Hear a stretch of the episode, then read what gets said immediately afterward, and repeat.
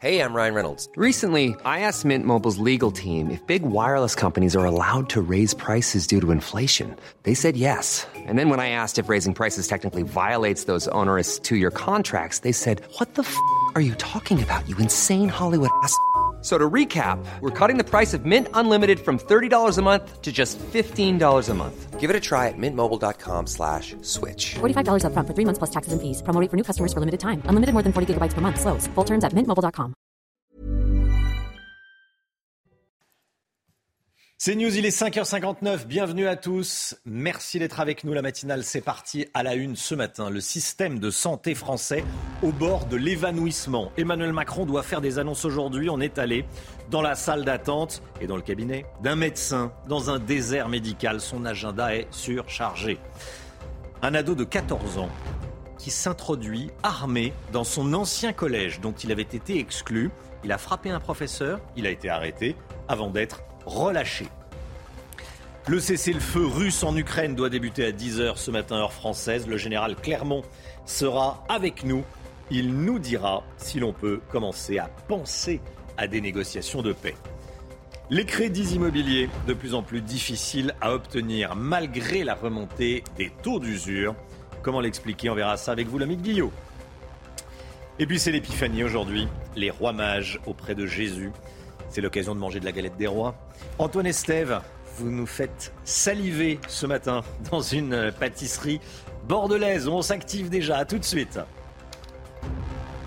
Emmanuel Macron au chevet des soignants. Le président de la République est attendu au centre hospitalier sud-francilien dans l'Essonne ce matin à 10h pour présenter son plan de refondation du système de santé. Une visite très attendue alors que les médecins généralistes sont en grève depuis plus de dix jours. Oui, ils demandent, vous le savez, entre autres, une revalorisation du tarif de leur consultation. On est allé en Eure-et-Loire, dans un désert médical où une médecin est complètement surmenée. Thibault Marcheteau. Entrez. Bonjour, installez-vous. De 8h à 20h, les consultations se succèdent dans le cabinet du docteur Raoult. Avec 50 patients en moyenne par jour, les journées sont forcément chargées. C'est des journées sans pause parce que c'est une succession de consultations et en fait on n'a pas le temps du tout de s'arrêter ni pour manger, ni pour faire pipi, ni pour boire un coup. Euh, donc on est obligé d'enchaîner euh, très rapidement en fait. Ce médecin prend en charge 1500 patients, bien au-dessus de la moyenne nationale. Et en plein désert médical, elle ne peut pas se permettre d'en refuser. Alors au fil de la journée, la salle d'attente ne désemplit pas et le retard s'accumule. J'avais rendez-vous à 13h15 et il est 15h15, donc euh, j'ai attendu deux heures. Ajoutez à cela de lourdes tâches administratives inévitables. J'ai souvent l'impression que je fais autant de paperasse que de, que de patients. Entre chaque consultation, je me retrouve à faire quand même beaucoup de paperasse. Il y a trois quarts des choses qui ne devraient pas être faites en réalité. Euh, il y a beaucoup de consultations qui sont pas nécessaires. Il y a quelques jours, le docteur Raoult était en grève pour dénoncer une situation qui devient insupportable selon elle. Avec ses collègues, elle demande une revalorisation des consultations, notamment pour embaucher du personnel supplémentaire. Voilà, Emmanuel Macron va donc faire des propositions. Normalement, aujourd'hui, qu'est-ce qu'il pourrait annoncer, Gauthier Lebret? Eh bien, c'est franchement très opaque, euh, Romain. Alors, effectivement, l'Elysée promet tout de même des annonces et des mesures rapides pour refonder le système de santé. Mais pour le moment, on ne sait rien de ce que va dire le président. Quelles sont euh, ces mesures? Combien vont-elles coûter Et comment vont-elles surtout être financées? Rien ne fuite. Ce qui agace d'ailleurs le président de la Fédération hospitalière de France dans les colonnes du Parisien ce matin. Alors sur les médecins généralistes euh, tout de même qui sont en grève hein, depuis le 26 décembre, François Braun, le ministre de la Santé, a dit hier que le prix de la consultation pourrait être augmenté, mais 50 euros, c'est la revendication, c'est hors de question. Et puis, euh, à l'hôpital, vous le savez, touché par trois épidémies en même temps, ce n'est pas tant l'argent qui manque, mais tout part en fait dans le fonctionnement, avec notamment une administration euh, très importante et plus rien ou très peu dans euh, l'investissement. Alors Emmanuel Macron est une nouvelle fois face à une profession en crise. Hier, c'était les boulangers, aujourd'hui, c'est les soignants. Et pour vous montrer un peu l'ampleur de la crise, c'est la première fois depuis qu'il est président qu'il va directement leur adresser ses vœux. Merci Gauthier. Un adolescent de 14 ans définitivement exclu de son collège s'introduit dans cet ancien établissement dans lequel il était inscrit pour se venger. Ça s'est passé hier matin à Thouars, dans les Deux-Sèvres.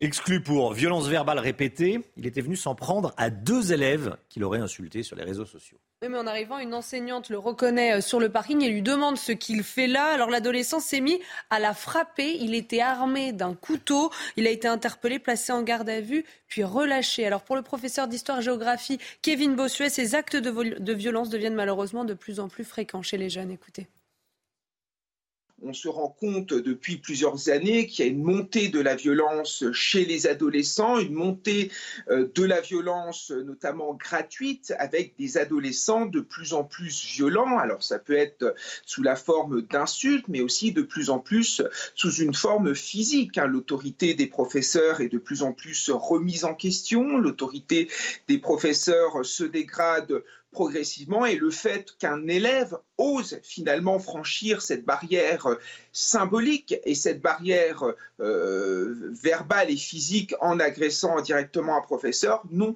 ça ne m'étonne pas. Un surveillant pénitentiaire violemment agressé par un détenu. Ça s'est passé à la prison de Bordeaux-Gradignan en, début de semaine, Chana. Et dans un contexte de surpopulation carcérale, ce détenu refusait qu'une autre personne partage sa cellule. Alors quand le surveillant est entré dans la pièce, l'homme l'a attrapé par le cou, a projeté sa tête contre le rebord du lit avant de le rouer de coups. Alors selon ses collègues, la victime aurait pu se faire tuer pendant cette agression. L'explosion des prix de l'énergie qui euh, met à mal le secteur de la restauration, le secteur de la boulangerie, de la boucherie, des métiers de bouche et euh, plus globalement des petites entreprises. Bruno Le Maire va recevoir aujourd'hui les fournisseurs d'électricité pour la, deuxième fois de la semaine. Hein. L'objectif, renégocier les contrats jugés euh, excessifs pour les très petites entreprises, donc qui comprennent moins de 10 salariés, une, une, priorité pour les professionnels de la restauration qui, pour certains, sont au bord de la fermeture. On est allé dans un restaurant lillois avec Maëva Lamy. Ces gestes, Benoît, cuisinier, les répète depuis 20 ans. Mais depuis quelques mois, il essaye de changer ses habitudes pour consommer moins d'énergie. On évite de servir du four qu'on a besoin presque en permanence.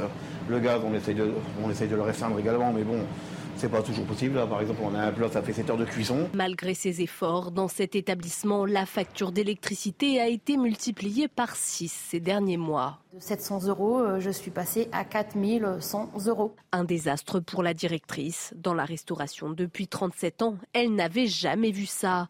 Pour la première fois, elle envisage de changer d'activité. Si aujourd'hui euh, le gouvernement ne réagit pas ou euh, Engie ne réagit pas ou EDF, e euh, pour eux aussi faire des efforts euh, au niveau de leur marge.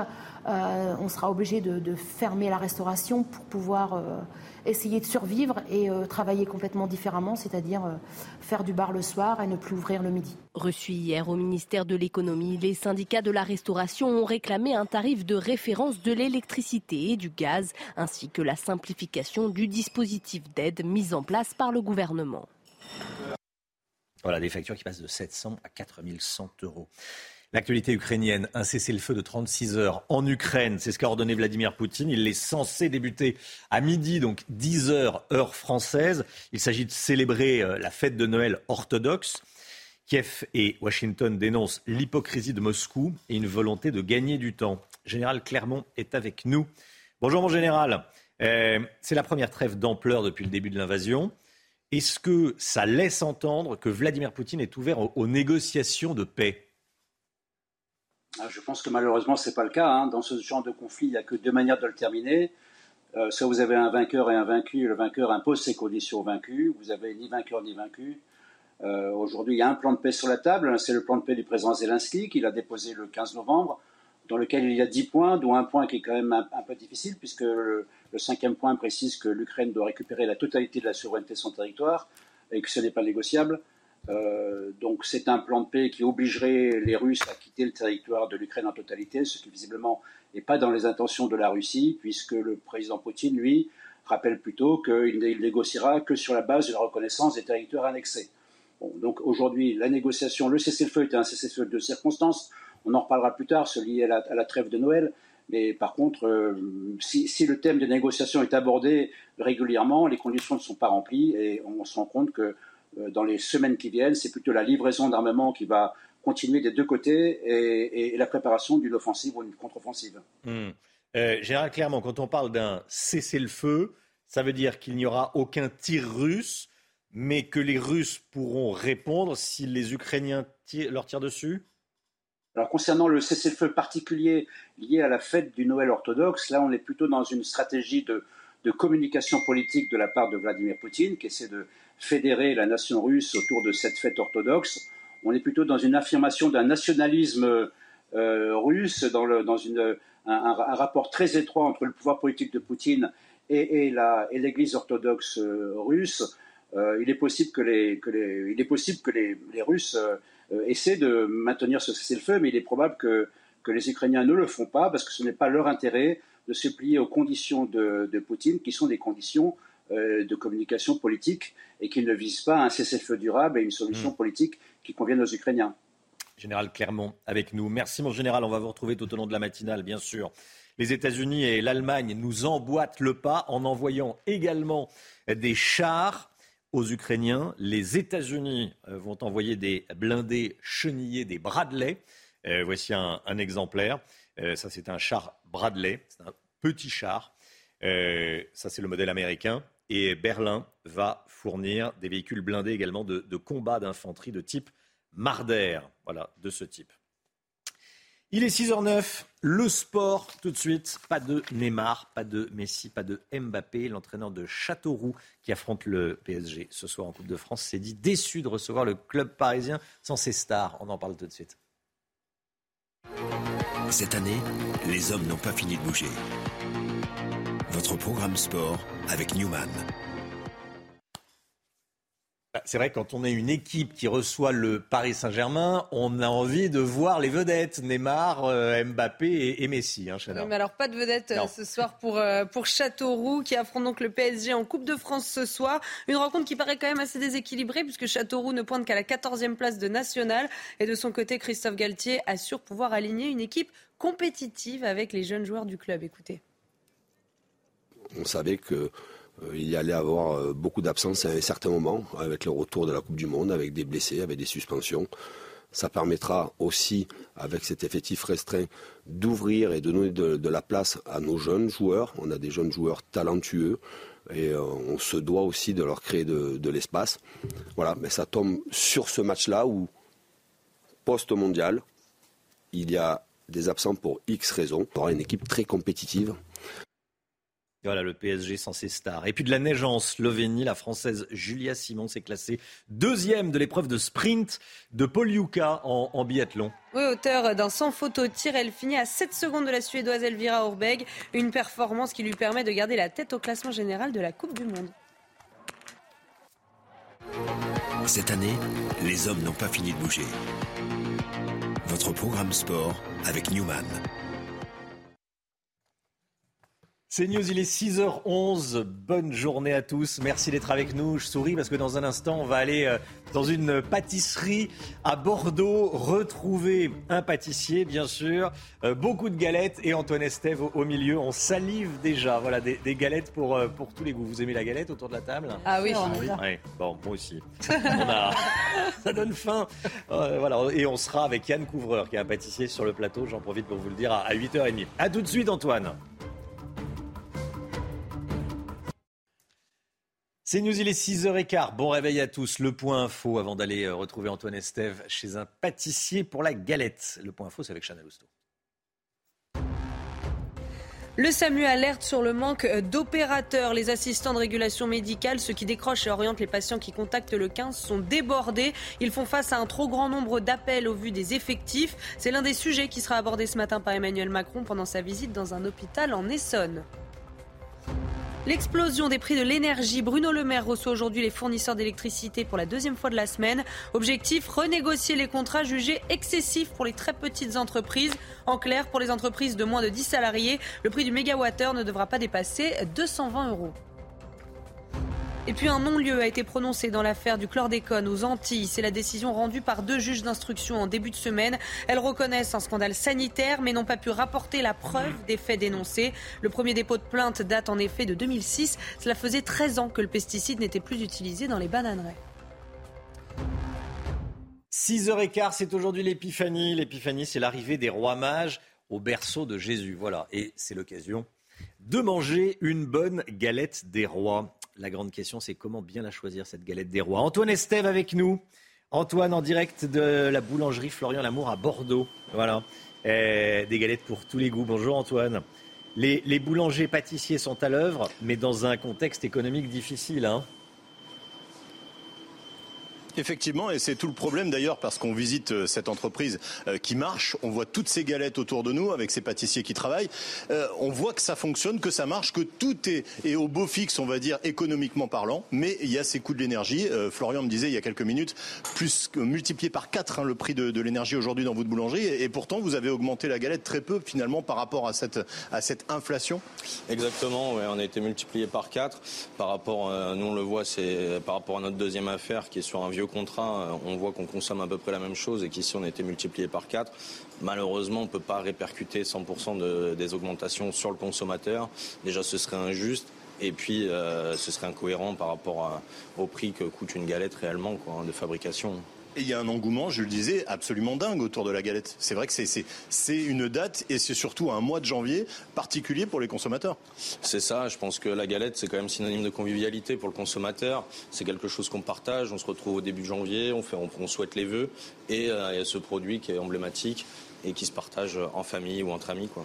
Ouais, c'est ça, c'est un contexte économique un peu particulier, mais euh, le besoin aussi bah, de faire la fête autour d'une galette. Hein. C'est ça. Et puis bah, nous, on se doit d'être là, euh, malgré le contexte économique. Euh, on espère que des solutions vont être trouvées rapidement. Et en attendant, il bah, faut faire face et on va essayer de ne pas baisser les bras tout de suite. quoi. Alors, il y a quand même un petit peu d'espoir avec ce que vous disiez autour des renégociations possibles. Hein, c'est ce qu'évoquait le président de la République hier avec les fournisseurs d'énergie, ce qui peut arriver dans les, jours prochains. Euh, là, on va vous montrer de la frangipane romain. Voilà, c'est une galette euh, qui est en préparation. Il y a le rayage, c'est-à-dire qu'on va, on va rayer le haut de la galette et on va le percer aussi pour éviter que l'humidité reste à l'intérieur de la frangipane pendant la cuisson. On vous montrera la cuisson tout à l'heure. Il y a un petit trou au milieu, c'est ça Comme les, je, je, comme les. Qu'est-ce qu'il y a? Il y a les tours qui ont. Plusieurs petit... petits trous. voilà, ah, ben, secret de fabrication. Secret de fabrication. Ah oui, il y en a plusieurs même. Comme quand on fait une quiche Lorraine, par exemple. Comme quand on, on fait une quiche Lorraine. De, de... Ça coûte combien la galette? Elle coûte combien la galette Alors 13 euros pour une galette 6 personnes euh, briochée et euh, autour de 17 euros pour une galette 6 personnes, cette fois-ci frangipane comme celle que vous voyez derrière moi. Et c'est 1 euro de plus seulement par rapport à l'an dernier, ce qui est peu finalement euh, comme augmentation par rapport à, à l'inflation qu'on connaît en ce moment. Oui, l'augmentation est plutôt maîtrisée. Merci beaucoup Antoine Estève. On va vous retrouver tout au long de la matinale, bien sûr. Qu'est-ce que c'est bon la galette? Ah oui. Qu'est-ce que c'est bon? Euh, La ville de Vannes, dans le Morbihan, est bien connue pour sa vidéoprotection. C'est la championne en titre en Bretagne. Et la mairie pourrait aller plus loin en installant des caméras à intelligence artificielle. Oui, alors ces caméras seraient capables de détecter les comportements jugés euh, anormaux et ça ne ravit pas tout le monde. Un avocat vantais et vent debout contre cette mesure. Michael Chailloux. Vannes, la perle du golfe du Morbihan, son port en ville, ses maisons à colombage et ses caméras. 120 aujourd'hui, 180 à la fin du mandat du maire pour seulement 50 000 habitants. C'est la ville la plus vidéo protégée de Bretagne.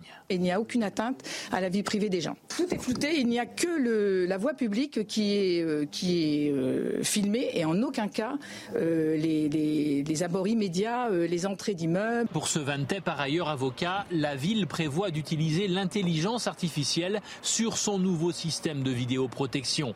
Il a déposé un recours auprès du tribunal administratif pour faire annuler la délibération du conseil municipal. Il s'agit de vidéosurveillance augmentée, donc c'est-à-dire qu'on va ajouter des algorithmes sur les caméras qui sont existantes. Euh, L'idée étant de pouvoir repérer ben, des comportements anormaux. Alors il faudra définir ce qu'est un comportement anormal, mais également des gabarits, euh, des types de vêtements, des types de personnes. Van Big Brother, sentant la polémique monter, la ville veut calmer le jeu et indique que ce n'était qu'une proposition commerciale d'un fournisseur. En matière d'intelligence artificielle, il n'y a aucune caméra à Vannes et il n'y en aura aucune. Ça ne dérange que les délinquants, vous savez, la, la protection, la vidéoprotection. Vannes se contentera de caméras capables de lire la plaque d'immatriculation des véhicules, pas plus. C'est News, il est 6h20, restez bien avec nous dans un instant. Le marché de l'immobilier euh, se grippe Comment redonner de l'air aux, emprunteurs C'est de plus en plus difficile d'obtenir un crédit immobilier, malgré la hausse du taux d'usure. Eh, comment tout ça s'explique? On verra ça avec le milieu dans un instant. À tout de suite. C'est News, il est 6h23. L'écho avec vous, l'ami Guillaume, les courtiers en prêt immobilier tirent la sonnette d'alarme. Il y a de plus en plus de difficultés à accorder des prêts immobiliers. Pourquoi est-ce que ça bloque? Alors oui, c'est vrai que c'est la situation est, bloquée. Ils le dénoncent. Hein. Ils ont écrit euh, les six principales associations de courtiers mandataires et intermédiaires de crédit une lettre au ministère du, du logement. Ils s'inquiètent effectivement d'un blocage du euh, marché immobilier en raison de la remontée des taux de crédit. Ils accusent même le gouvernement d'appliquer une politique qui laisse les emprunteurs sans solution de financement. Les courtiers ont deux demandes principales. La première, c'est de revoir le mode de calcul du taux d'usure pour le, réviser plus régulièrement afin qu'il colle à la remontée des taux d'intérêt. Le 1er janvier, ce taux d'usure a pourtant été euh, remonté. Hein, c'est le taux au-delà duquel les banques n'ont pas le droit de prêter une fois qu'on ajoute les frais et l'assurance.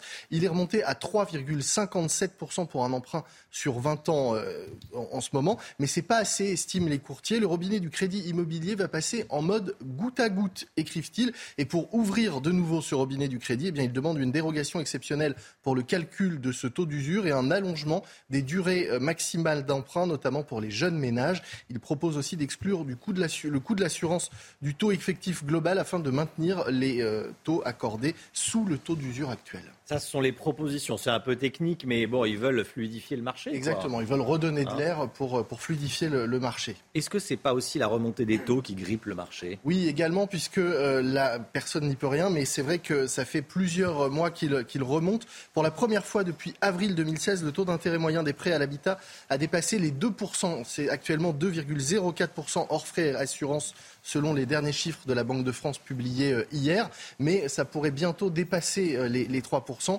Conséquence de tout cela, eh bien, le nombre de crédits accordés est en chute libre, hein, moins 3% euh, sur un an d'après les, derniers chiffres, et même moins 27% entre juillet et août, les banques ont accordé beaucoup moins de crédits. On dit que c'est un peu une volonté des banques d'accorder moins de crédits. Ils espèrent ainsi assécher le, marché et peser sur la baisse des prix euh, qui est euh, enclenchée depuis euh, quelques semaines. Mais pour l'instant, entre les prix qui restent élevés et des taux de crédit qui remontent avec par ailleurs une inflation élevée, eh de nombreux ménages se retrouvent dans l'impossibilité d'emprunter. C'est ce que dénoncent les courtiers. Tant que les prix ne baissent pas, ça risque malheureusement de continuer. C'était votre programme avec XXL Maison, Mobilier Design et Décoration. 6h26, le temps tout de suite et on commence comme tous les matins avec la météo des neiges. La météo avec BDOR. L'agence BDOR vous donne accès au marché de l'or physique. L'agence BDOR, partenaire de votre nouvelle épargne. Voici les relevés météo mis à jour en montagne. 31 pistes ouvertes sur 51 à la station Avoria 1800. Le site propose 36 km d'activité nordique. Une neige fraîche tombée le 3 janvier dernier jusqu'à 1,72 m de cumul sur les hauteurs. La station de Lens en Vercors en Isère est fermée au public. Les températures seront positives ce vendredi sous un magnifique soleil. Un vent extrêmement faible pour une balade hivernale après la station. Enfin, une neige humide au Grand Bornand.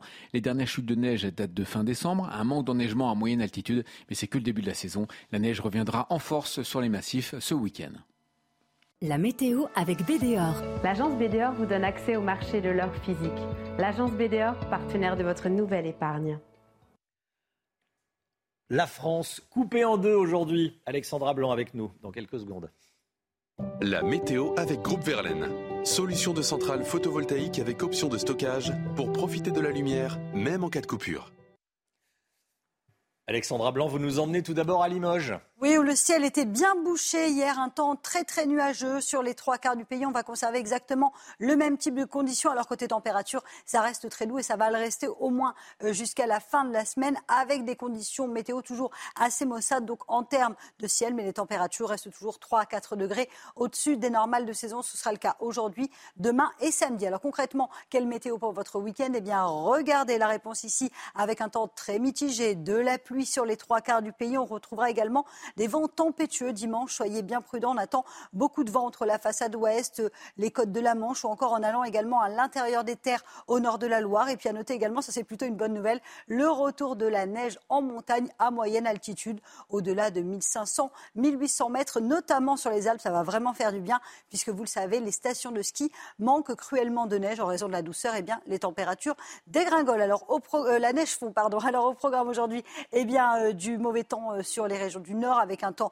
assez mitigé, de la borine, mais également un temps nuageux. Et puis samedi, nouvelle perturbation avec du vent, des vents tempétueux attendus dimanche, un petit peu de neige en montagne et le mauvais temps qui va gagner les régions du sud pour la journée de dimanche. Côté température, ça reste très doux. Vous avez regardé la météo avec Groupe Verlaine. Isolation thermique par l'extérieur avec aide de l'État. Groupe Verlaine, le climat de confiance.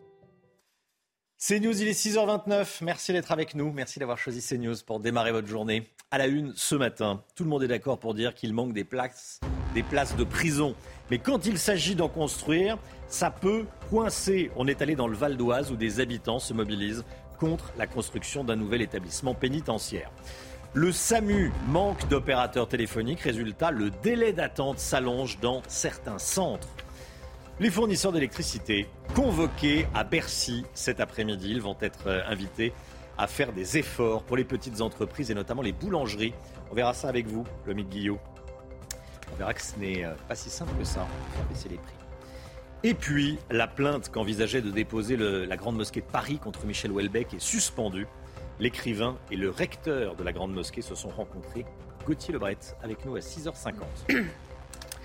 C'est une prison dont ils ne veulent pas. Le centre pénitentiaire nord-francilien dans le Val d'Oise va bientôt sortir de terre, comme l'avait promis Jean Castex en 2021. Mais il y a un mais, Chana. Hein. Oui, puisque l'arrivée de 600 détenus près de chez eux n'enchante pas les riverains qui craignent des nuisances à la fois sonores et visuelles. Certains ont même décidé de déménager. Jeanne Cancard et Jean-Laurent Constantini.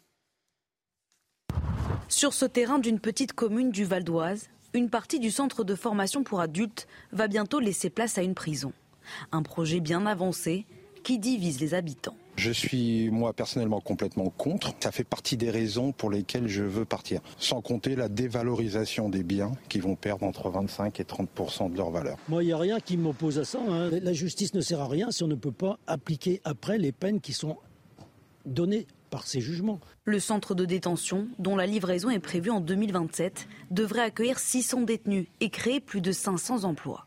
Pas de quoi convaincre le maire de cette commune voisine, où se trouvent les habitations les plus proches de la future prison. Nous, on est impacté fortement, on est peut-être plus impacté que la commune de Berne, euh, au niveau euh, visuel. Ce qu'on voudrait éviter, c'est qu'il y ait des va-et-vient de, de gens qui, balancent des choses par-dessus les grillages. Parmi les maisons aux alentours, celle de Serge, qui craint de voir son environnement changer. Pour nous, c'est une nuisance parce que euh, ça va être éclairé de jour, de nuit, euh, il y aura du bruit, des allées-venues. Une réunion publique aura lieu lundi prochain en présence de l'administration pénitentiaire pour tenter d'apporter des réponses aux questions des habitants. Voilà, restez bien avec nous dans un instant. On sera avec le maire de Berne-sur-Oise, la commune où va être euh, construite cette nouvelle prison Olivier Anti, qui sera en direct avec nous hein, aux alentours de 7h moins le quart. Emmanuel Macron va adresser ses vœux au personnel soignant. Ce matin, l'occasion pour le chef de l'État de présenter son plan de refondation de notre système de santé, comme on dit. Une visite très attendue, alors que le SAMU, alerte sur le manque d'opérateurs pour répondre au téléphone quand on appelle le 15. Hein. Oui, les assistants de régulation médicale, ceux qui décrochent et orientent les patients qui contactent le 15, sont débordés et ils tirent la solette d'alarme. Solène Boulan. Au bout du fil, lorsque vous composez le 15, ces assistants de régulation médicale, premier maillon de la chaîne de secours.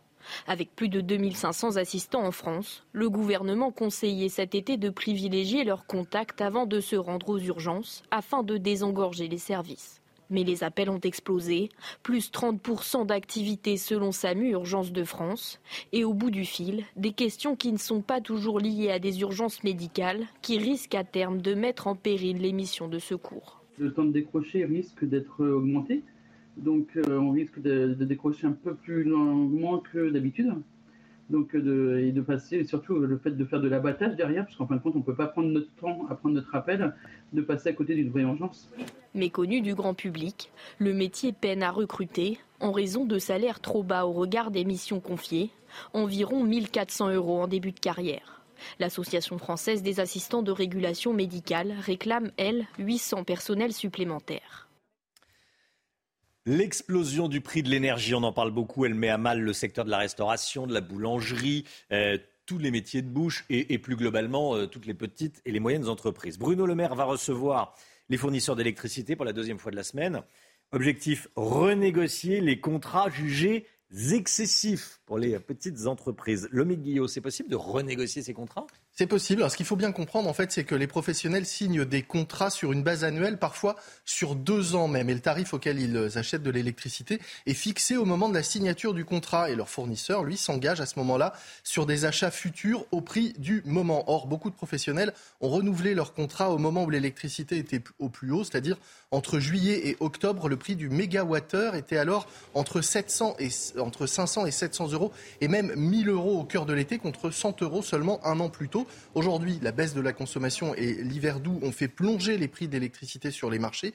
Ils oscillent désormais autour de 250 euros. L'idée serait donc de permettre de résilier les contrats qui ont été signés à des prix beaucoup trop élevés euh, pour les signer au prix d'aujourd'hui. Mais le problème, c'est que les fournisseurs, eux, ils craignent de lourdes pertes car ils se sont engagés sur des prix d'achat euh, élevés ils ont peu de réserves d'électricité nucléaire à bas coût. Ils ont donc peur de devoir vendre à perte leur électricité. Mais ils pourraient très bien ne pas avoir le choix. Sans être sûr de pouvoir les contraindre, ces fournisseurs, à respecter un, prix, plafond, le gouvernement a agité la menace de rattraper les super profits euh, en les taxant, hein, en clair, comme il l'a fait avec Total, en imposant une remise mmh. supplémentaire à la pompe.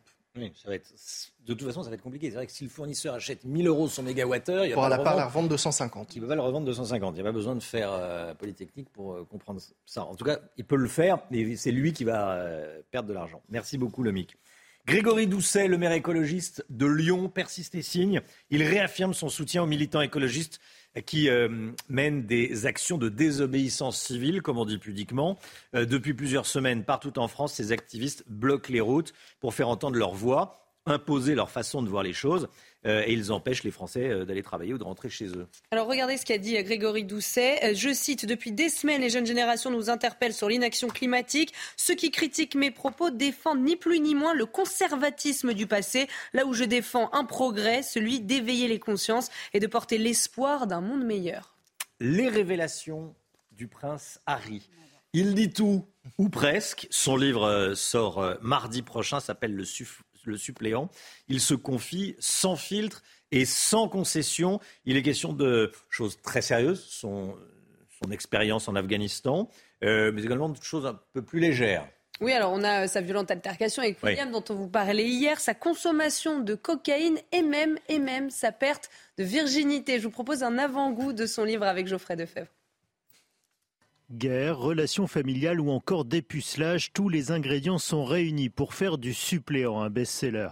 Pilote d'hélicoptère en Afghanistan en 2007-2008, Harry révèle avoir tué 25 personnes. Je m'étais fixé comme objectif dès le premier jour de ne jamais me coucher avec des doutes sur le fait que j'avais fait ce qu'il fallait, que j'avais tiré sur des talibans et uniquement sur des talibans, sans civils à proximité. Sur la princesse Diana, le duc de Sussex juge les conclusions des investigations sur la mort de sa mère simplistes et absurdes. Lors d'un séjour parisien, il serait passé à plusieurs reprises sous le pont de l'Alma en demandant à son chauffeur de rouler à la même vitesse que la voiture de sa mère le 31 août 1997.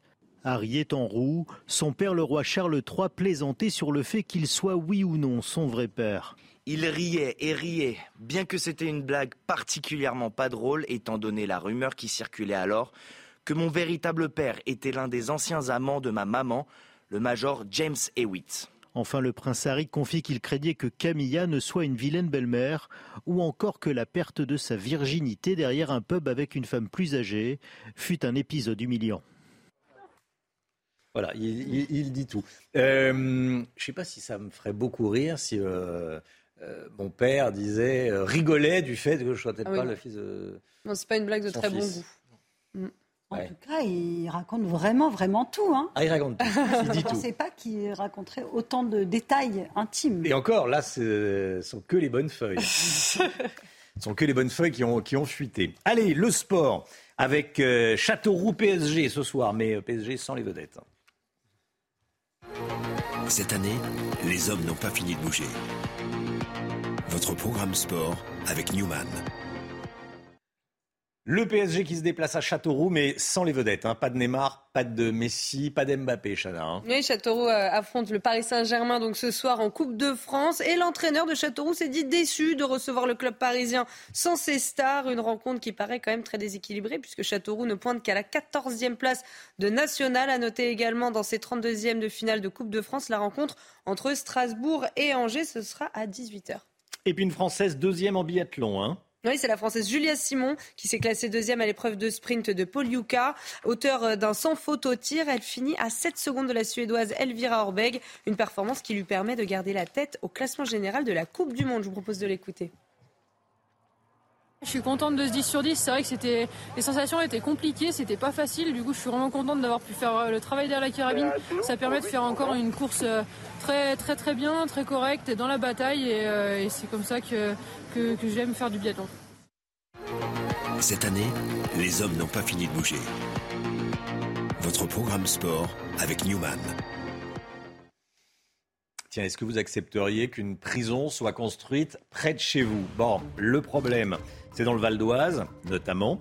Où on est allé, vous avez peut-être vu le, reportage il y a quelques instants, des habitants, euh, certains, hein, refusent qu'une prison soit construite sur leur commune. On sera avec Olivier Anti, le maire de Berne-sur-Oise, où cette prison euh, doit être construite. Bonjour monsieur le maire, merci d'être avec nous et à tout de suite. C'est News 6h42. On parle de ce projet de prison, de construction de prison dans le Val d'Oise qui euh, passe mal auprès des habitants. Dans un instant, juste après le point info, Chana.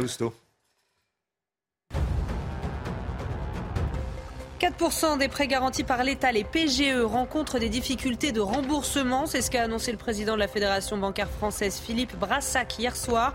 Des difficultés qui concernent surtout les petites entreprises. Je rappelle qu'entre mars 2020 et juin 2022, près de 700 000 PGE ont été accordés par les banques pour un montant total de 143 milliards d'euros. Le cessez-le-feu russe ne fera rien pour avancer vers la paix. Ce sont les mots du ministre britannique des Affaires étrangères cette nuit. Vladimir Poutine a ordonné un cessez-le-feu de 36 heures à ses troupes pour célébrer la fête de Noël orthodoxe. Et de leur côté, Kiev et Washington dénoncent l'hypocrisie de Moscou et une volonté de gagner du temps. Et puis en Iran, le plus important centre d'études français de Téhéran ferme ses portes. C'est une annonce des autorités iraniennes.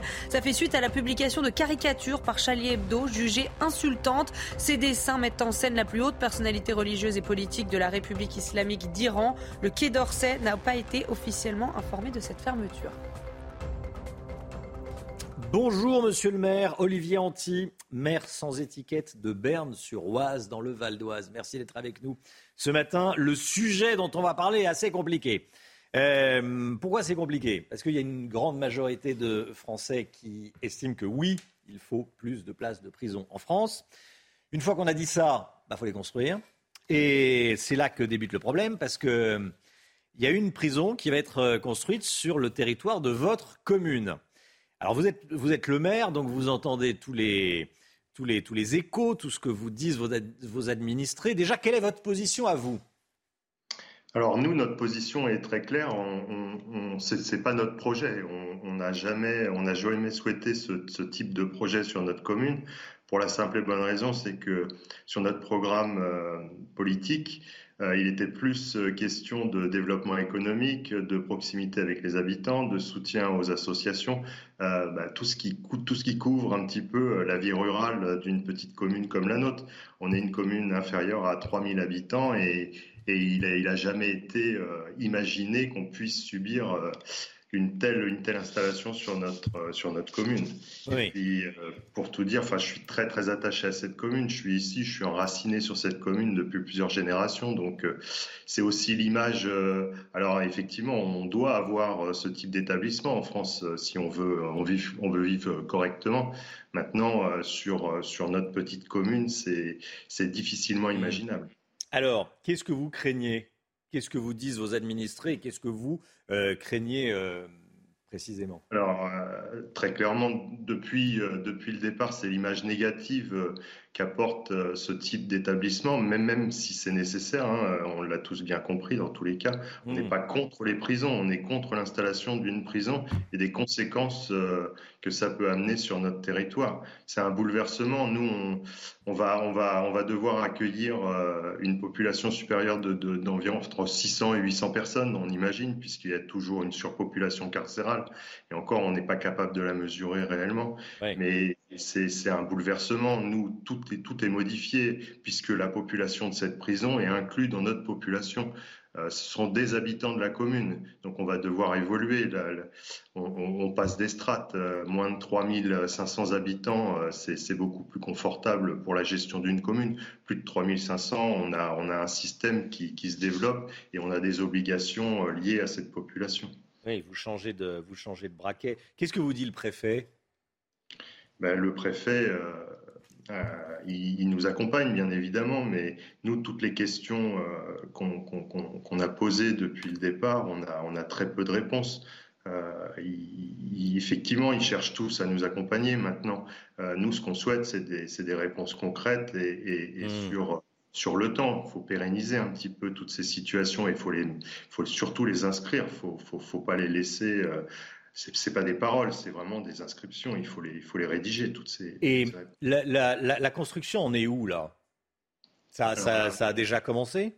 Du tout, du tout. Il n'y a rien, euh, on est juste en. Hmm. C'est le début de la procédure. Hein. Il n'y a, rien de, il a rien de fait hein. pour l'instant. Euh, on est encore en phase de, de, préliminaire, on va dire. Oui, oui, oui. Oui, parce que l'administration, euh, j'allais dire, peut vous endormir, entre guillemets, on discute, on a des réunions, et puis après, après une fois que c'est parti, le, maire peut s'opposer ou pas? Non, le maire ne peut pas faire un vote et s'opposer. Nous, on s'est renseigné dès le départ euh, sur notre situation. Les terrains appartiennent à l'État, puisque historiquement, c'était un, terrain militaire. Ça fait partie du terrain d'aviation, hein, quelque part. Et les terrains appartiennent à l'État et le projet, c'est un projet d'État. Et la direction départementale des territoires euh, reprendra notre position sur le PLU, puisque nous, on n'a pas souhaité inscrire euh, cette situation dans notre PLU, puisqu'on est en pleine révision du PLU. Euh, on, laisse, on laisse l'État gérer à ce niveau-là et on, mm. sera, on s'opposera dans tous les cas maintenant à notre niveau. Et puis, comme je dis à tout le monde, je ne vais pas aller m'accrocher au gris. C'est, il faut maintenant essayer de. de, oui, sur le terrain euh, judiciaire, de la, juridique. les maisons vont perdre de leur valeur? Vous avez une idée, une estimation alors, euh, on ne le constate pas en tous les cas. Euh, on est toujours très attractif. Euh, la commune reste un territoire attractif en Ile-de-France. On est très très sollicité. Une maison sur Berne se vend très rapidement. mais, pour l'instant, c'est juste, on est juste en phase de concertation. Donc, je ne suis pas professionnel de l'immobilier. Je me rends pas forcément bien compte de cette situation. Mais bon, je ne sais pas. Ça, je peux pas je ne peux pas l'affirmer en tous les cas. Merci beaucoup, monsieur le maire. Olivier Anti, maire sans étiquette de Berne-sur-Oise. Euh, merci d'avoir été en direct avec nous. Bon courage. Euh, on va suivre, on va suivre, évidemment. Hein. on va voir comment ça, comment ça se passe, effectivement. Euh, tiens, j'en parlerai avec, avec Nicolas Dupont-Aignan, qui sera l'invité politique de la matinale à, 8h15. Effectivement, on dit il faut des places de prison, il faut des places de prison. il y a une espèce de, consensus, hein, sur le sujet. Après, il faut les mettre quelque part. 6h50, restez bien avec nous dans un instant. La politique, on va parler de Michel Houellebecq, euh, qui, aurait pu, euh, qui devait être euh, l'objet d'une plainte de la mosquée de Paris. Il y a eu une rencontre entre le grand recteur de la mosquée et, l'écrivain. Finalement, la plainte est suspendue. On va voir ça avec vous, Gauthier Lebret. A tout de suite. Rendez-vous avec Jean-Marc Morandini dans Morandini Live, du lundi au vendredi, de 10h30 à midi.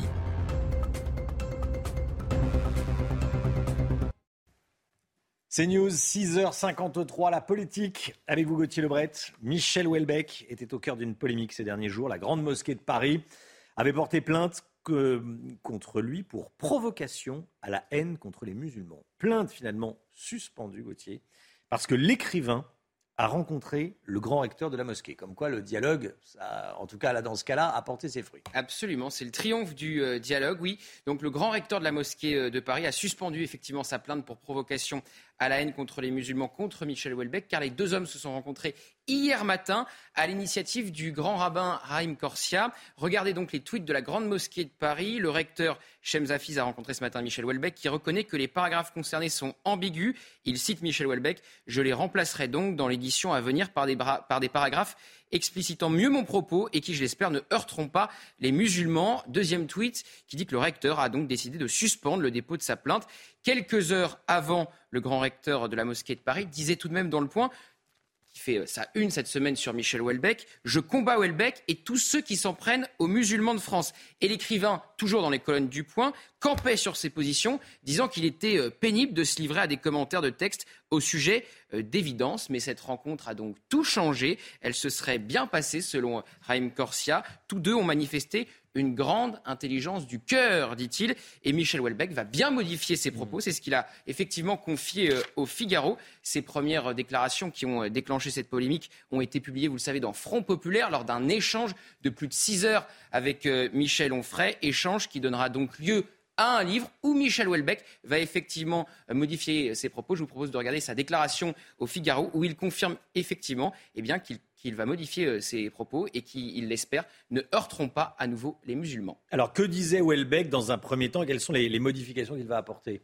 Eh bien, alors, dans Front Populaire, il disait, je le cite, on va voir ses propos, quand des euh, territoires entiers seront sous contrôle islamiste, je pense que des actes de résistance auront lieu.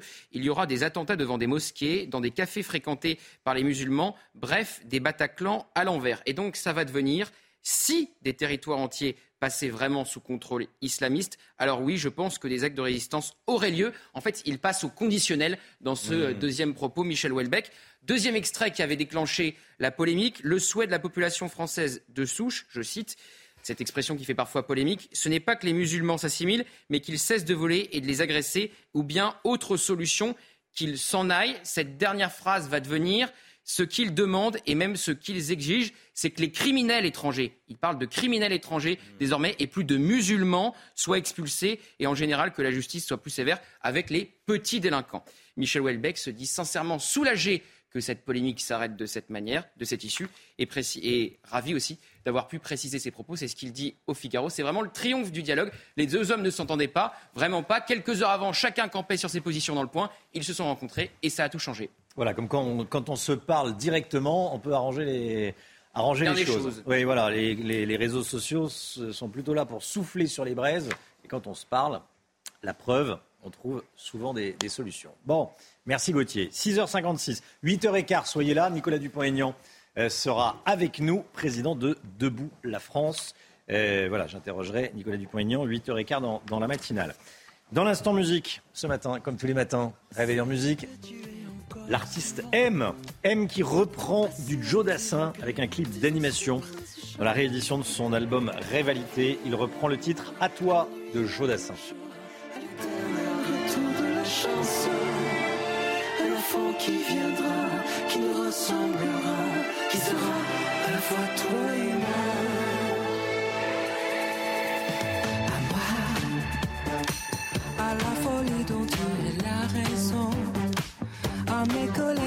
Savoir pourquoi, à mes silences et à mes trahisons quelquefois. À moi, en tant que je passais à te chercher, aux qualités dont tu te moques bien, aux défauts que je t'ai cachés,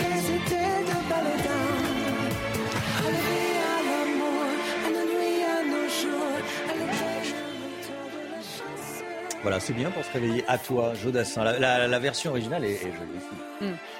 Magnifique, magnifique. Bon, 6h58, merci d'être avec nous.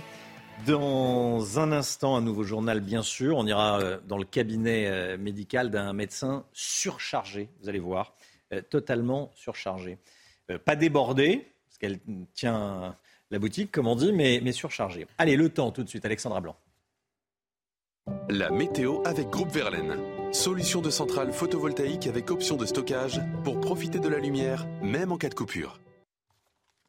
Alexandra Blanc, vous nous emmenez dans les Hautes-Alpes. Oui, on prend la direction de Rizoul. Regardez ces images, images splendides avec du beau temps depuis quelques jours du côté de Rizoul, mais malheureusement avec ces températures presque printanières, eh bien la neige a tendance à fondre. Eh bien la bonne nouvelle, si vous êtes du côté de Rizoul, de Vars ou encore un petit peu plus haut à la plaine, eh bien vous allez avoir de la neige, surtout dimanche, entre dimanche et lundi. Retour donc de la neige à moyenne altitude sur les Alpes ou encore un petit peu plus haut du côté des Vosges. On retrouvera donc de la neige en montagne. C'est une très bonne nouvelle. On retrouvera également, c'est un petit peu moins bien, beaucoup de vent, euh, notamment pour la journée de dimanche, des vents tempétueux attendus entre la façade atlantique et les côtes de la Manche, et puis de la pluie sur les trois quarts du pays. Alors aujourd'hui, journée de transition avec un temps à peu près similaire par rapport au jour précédent. Beaucoup de grisailles sur les régions du nord, un temps très brumeux entre la Bretagne et le nord-est, des brouillards également assez sensibles sur les régions centrales, toujours du soleil dans le sud, avec des températures qui se maintiennent à des niveaux assez élevés pour la saison. Douceur qui se maintient également ce week-end, mais regardez, cette perturbation active va balayer le pays et va donc engendrer du vent, mais également de la pluie et la bonne nouvelle, de la neige en montagne. Vous avez regardé la météo avec Groupe Verlaine. Isolation thermique par l'extérieur avec aide de l'État. Groupe Verlaine, le climat de confiance.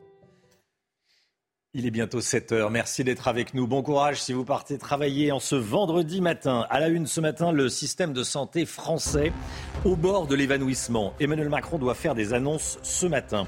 On est allé dans la salle d'attente d'un médecin, dans un désert médical. Son agenda est surchargé. Et puis à 7h10, on sera avec Brice Giraud de La Farm, qui représente les opérateurs du SAMU. Il y en a de moins en moins. Eux aussi sont débordés. Les délais d'attente s'allongent. A tout de suite, Brice Giraud. Un ado de 14 ans qui s'introduit armé dans son ancien collège dont il avait été exclu.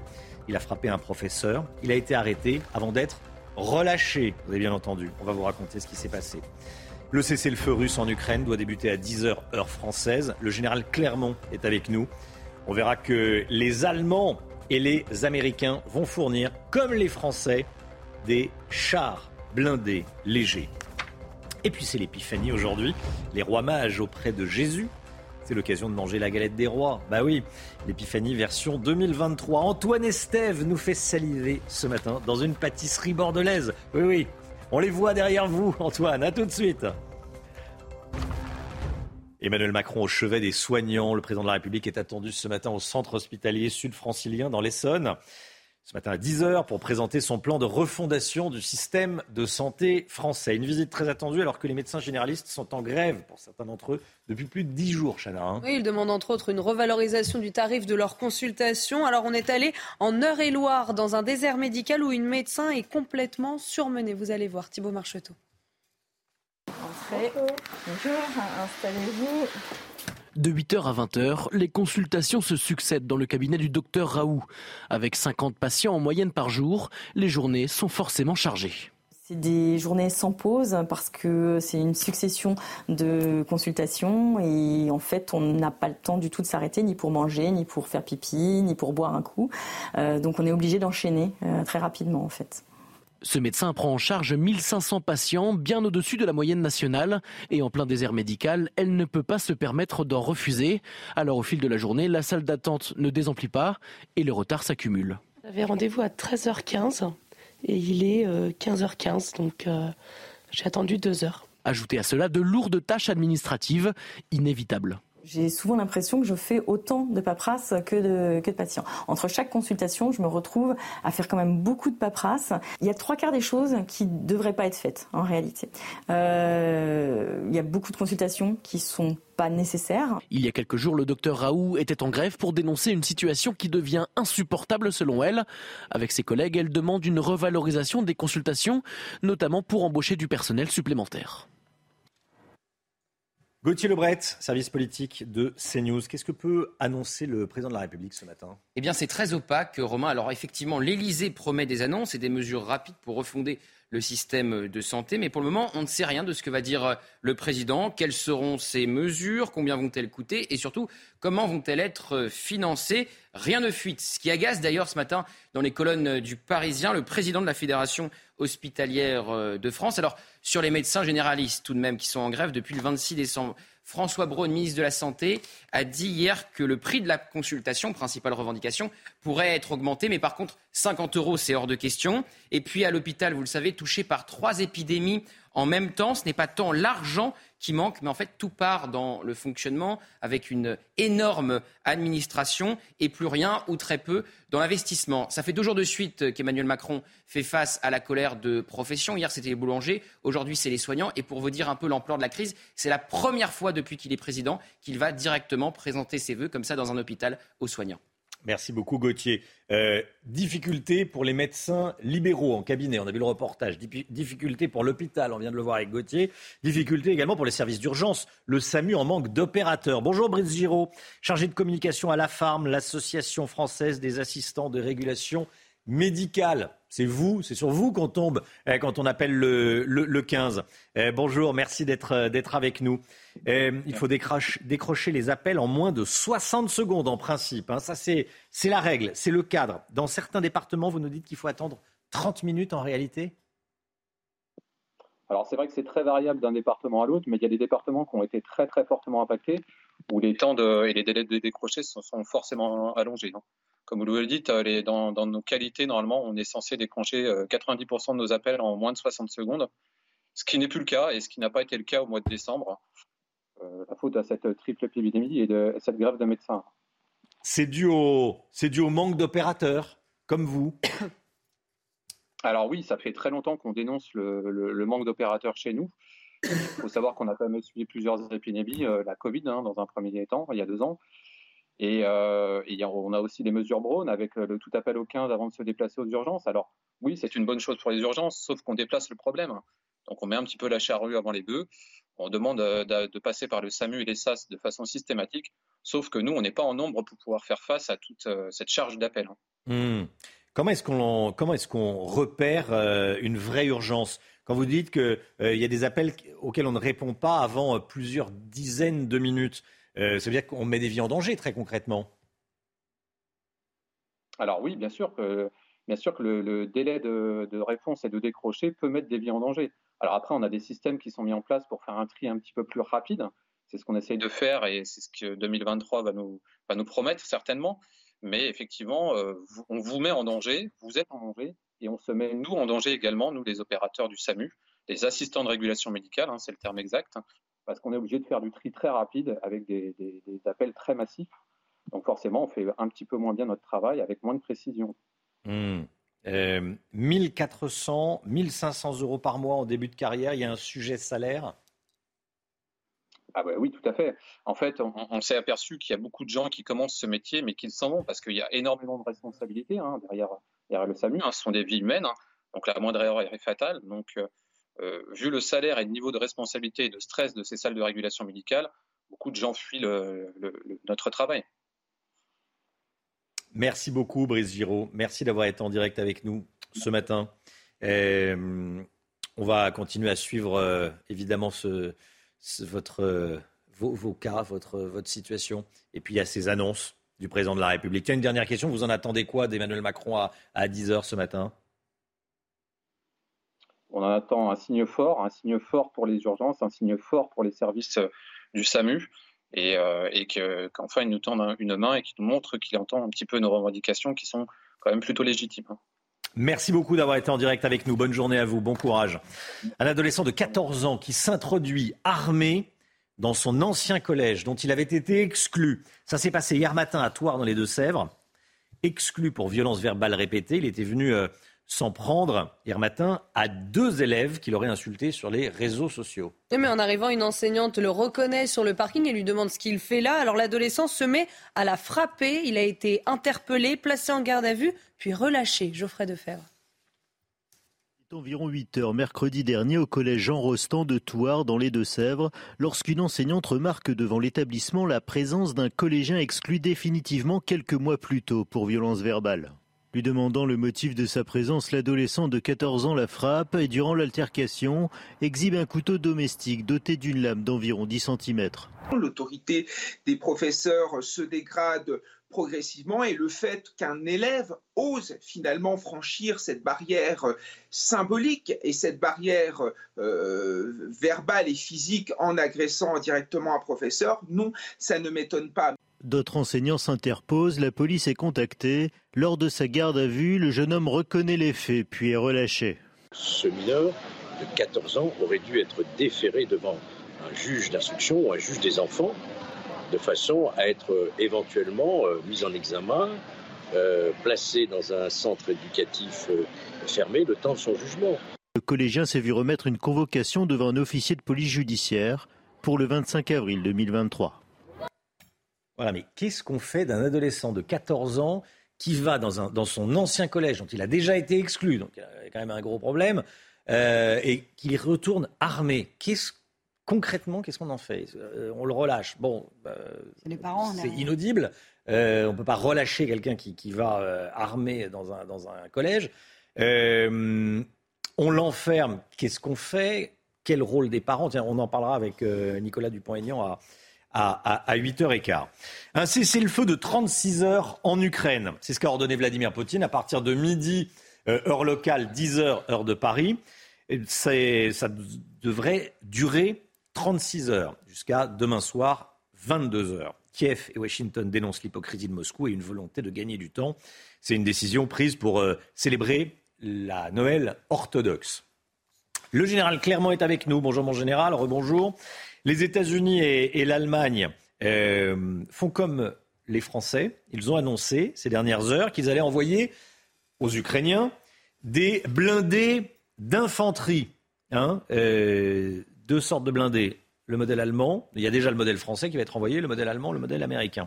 Ce sont de, de nouvelles aides pour les Ukrainiens. Ça peut changer le cours de la guerre ou pas? Qu'est-ce que ça dit?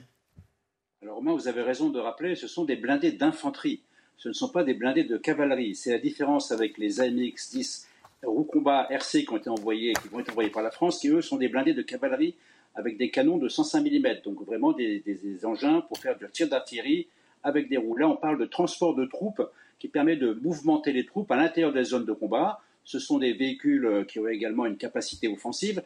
En gros, euh, il faut imaginer euh, que chaque véhicule transporte une dizaine de soldats donc les quantités telles qu'elles sont, on n'a pas encore les quantités annoncées de ce type de véhicule, euh, mais l'Allemagne a annoncé entre 20 et 40, les États-Unis, on ne sait pas, mais on peut imaginer une centaine. Donc la question est est-ce que ça peut changer le cours de la guerre? Pour changer le cours de la guerre, en réalité, quel est le problème des Ukrainiens? Le problème des Ukrainiens, c'est que 15% du territoire est occupé par la Russie. Il est occupé par plusieurs dizaines de milliers de troupes russes, et pour reconquérir ces territoires, il ne va pas lui falloir une dizaine de ce véhicule, il va falloir des, des centaines de ces véhicules. Lorsque les Américains ont lancé l'offensive tempête du désert en 91 contre l'Irak, ils avaient 2200 véhicules Bradley, les véhicules qui vont être livrés aux Ukrainiens. Donc, changer le cours de la guerre, il faudrait une très grande quantité, ce qui n'est pas impossible si tous les pays occidentaux s'y mettent. Mais pour l'instant, le but, je pense, essentiel, c'est de prévenir une contre-offensive russe qui pourrait se produire au sortir de l'hiver, de manière à ce que l'Ukraine puisse conserver euh, le territoire euh, qu'elle maîtrise actuellement et envisager, si les matériels continuent à être livrés, cette fois-ci, une contre-offensive de la part de l'Ukraine sur les troupes russes mais tout ça, on voit bien que ça va être très compliqué, que ça va prendre beaucoup de temps, qu'il faudra encore beaucoup de livraisons d'armement de la part des Occidentaux.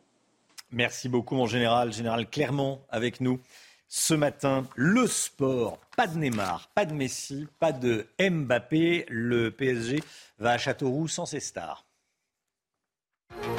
Cette année, les hommes n'ont pas fini de bouger. Votre programme sport avec Newman.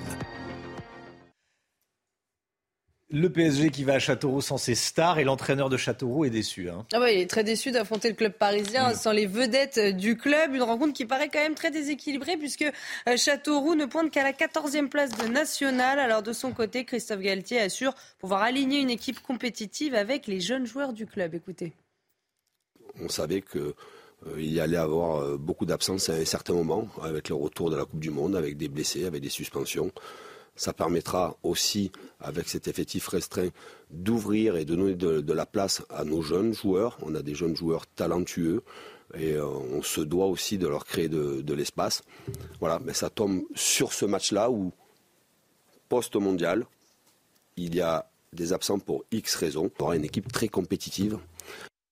Et puis le biathlon en Slovénie avec un joli score pour la France. Oui, hier, la Française Julia Simon s'est classée deuxième de l'épreuve de sprint de Paul Yuka, auteur d'un sans photo au tir. Elle finit à 7 secondes de la Suédoise Elvira Orbeg, une performance qui lui permet de garder la tête au classement général de la Coupe du Monde.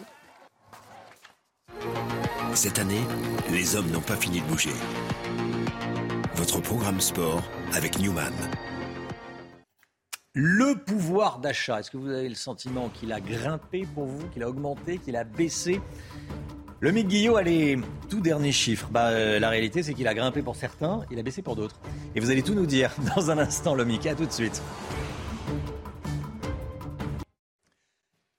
C'est News, il est 7h16. Bienvenue à tous. Dans un instant, l'économie, on va parler pouvoir d'achat. Qui sont les gagnants, qui sont les perdants Avec le Mick Guillot.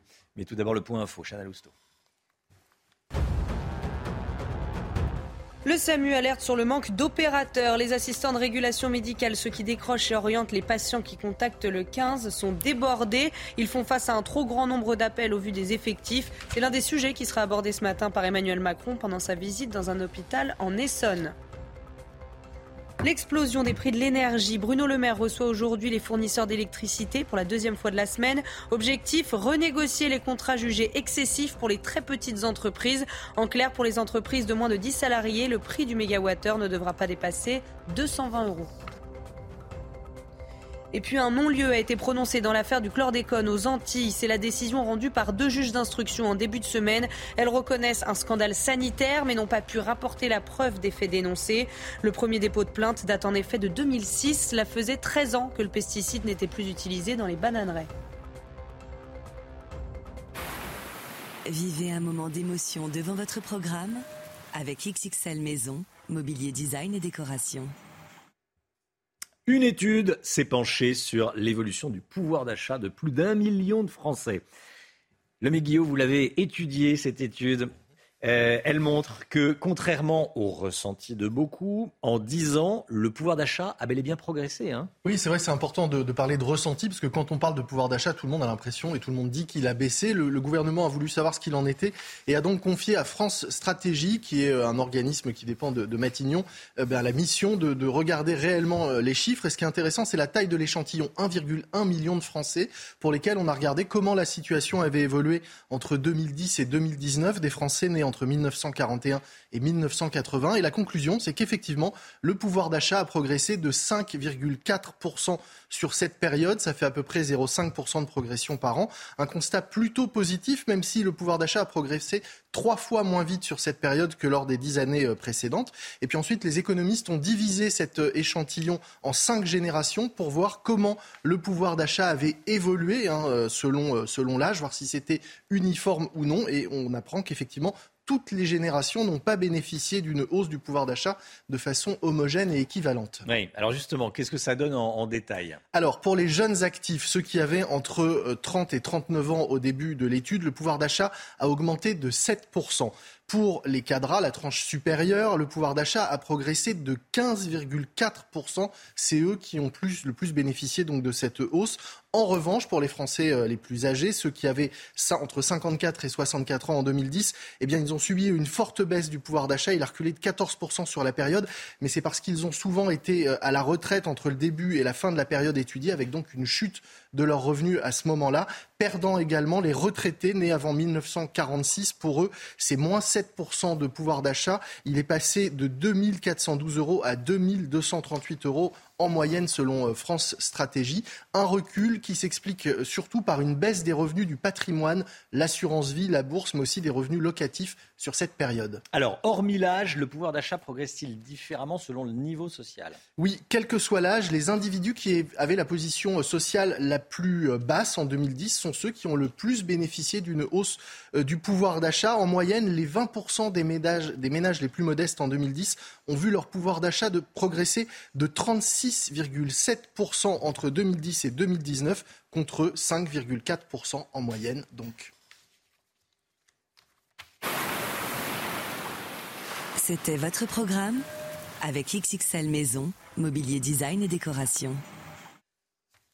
C'est News, il est 7h20, restez bien avec nous dans un instant. On part dans une boulangerie bordelaise, retrouver Antoine Estève, des galettes pour tous les goûts cette année les galettes qui sont derrière vous. Ça nous donne, euh, ça donne faim. Hein. On les a vues, on a vu le début de la préparation il y a une heure. Là, elles sont cuites. Les galettes sont cuites. C'est dans un instant avec, avec Antoine Estève et l'artisan boulanger François Florian Lamour à Bordeaux. À tout de suite. Oh là là, c'est magnifique. Rendez-vous avec Pascal Pro dans l'heure des pros, du lundi au vendredi de 9h à 10h30.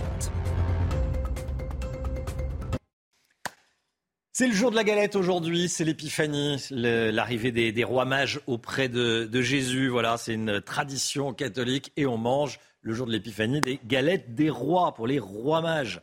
C'est Emmanuel Macron hier qui, euh, quand il a reçu les, boulangers et, qu'ils ont mangé la, galette, il a expliqué qu'il n'y avait, pas de, avait pas de fèves dans la galette parce qu'il n'y a pas de roi à, à, l'Élysée. Mais bon, ce n'est pas, pas Louis XVI, hein, le roi, c'est les rois, c'est la, galette des rois, des rois mages. Bref, parenthèse refermée. Antoine Estève en direct avec nous dans la boulangerie Florian Lamour à Bordeaux. Bonjour Antoine. Euh, ça donne faim hein, ce qu'on voit derrière Bonjour, vous. Ça doit être très compliqué pour vous de ne pas euh, tout manger euh, parce que vous avez l'odeur. Vous, vous êtes en odorama. Quelle différence entre la galette briochée et, déjà et la galette frangipane? Il y a des il y, a des, il y a des bagarres, il y a, de la, il y a de la concurrence, et sur laquelle se porte le choix du public? La briochée, la frangipane? Effectivement. On va vous montrer les deux d'ailleurs, Romain, ce matin. Regardez, vous avez ici la six personnes classique briochée. Alors ça, c'est vraiment la galette qu'on va appeler la galette du Sud, hein, parce qu'à Bordeaux, avant l'arrivée euh, de la frangipane il y a quelques années, qui sort du four d'ailleurs en ce moment même. Vous voyez, on a tout coordonné ici euh, dans la boulangerie L'Amour.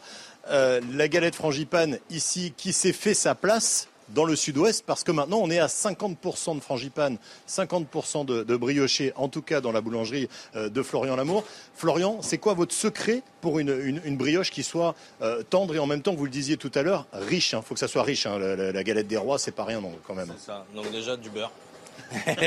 une bonne farine, du beurre. On utilise du beurre de baratte euh, qu'on achète chez un petit producteur dans le Lot-et-Garonne. Donc déjà, ça fait quand même beaucoup. Et après, euh, ça va être surtout de, un bon pétrissage, des bons temps de, fermentation et euh, de la bien la laisser développer euh, avant d'aller au four. Et une cuisson plutôt douce pour pas qu'elle soit, qu'elle soit caresse moelleuse, qu'on n'ait pas trop de croûte. C'est quoi cette odeur qu'on a là? Parce qu'il y, a cette odeur de beurre, mais on a un petit peu la frangipane avec l'amande qui vient, qui vient par-dessus? Voilà, sur la frangipane, on va être sur de l'amande. Amande avec un nom et une petite pointe de rhum aussi pour, pour amener du goût. Et, euh, et sur le brioché, on met un petit peu de fleur d'oranger pour avoir un petit peu de parfum.